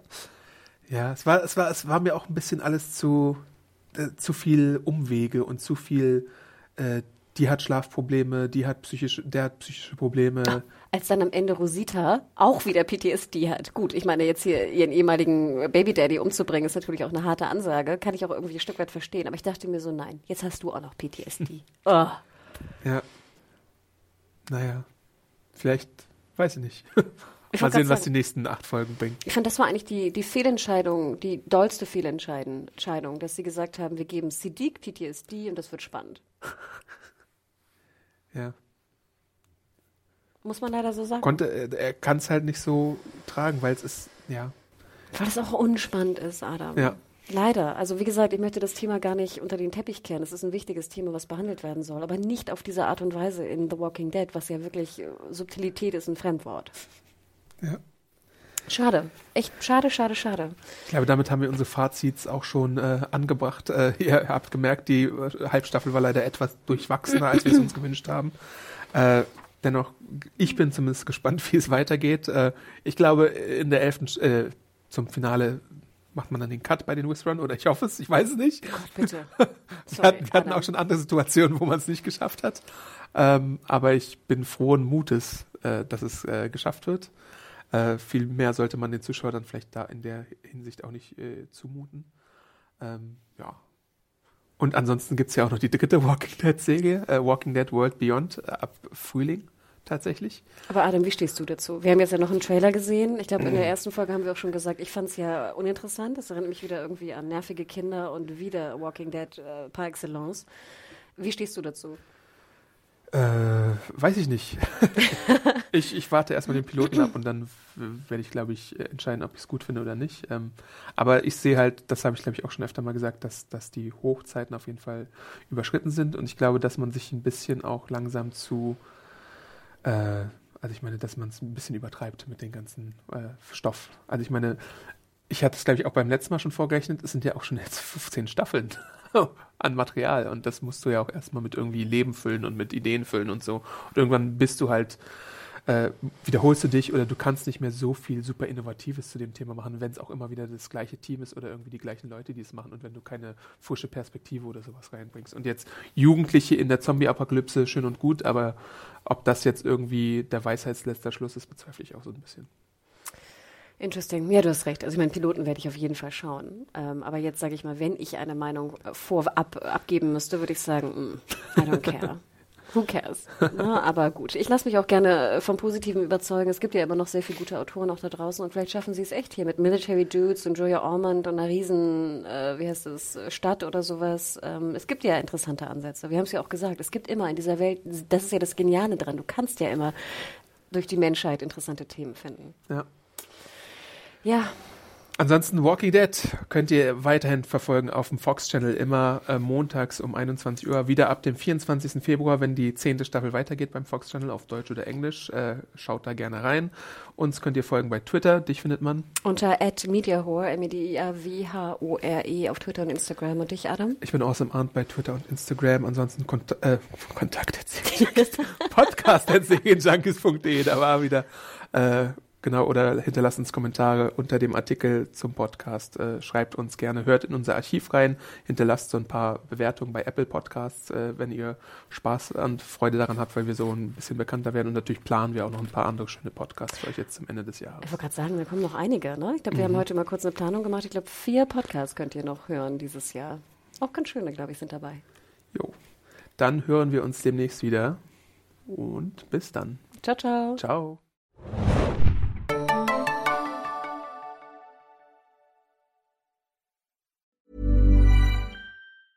Hey, folks, I'm Mark Marin from the WTF Podcast, and this episode is brought to you by Kleenex Ultra Soft Tissues, your ally to help tackle your allergy symptoms this season. I love the change of seasons, but nobody loves pollen and all those other things floating in the air that make you sneeze during this nice weather. Kleenex Ultra Soft Tissues are hypoallergenic and allergist approved, so fight back against watery eyes and runny noses without worrying about irritating your skin. For this allergy season, grab Kleenex and face allergies head on.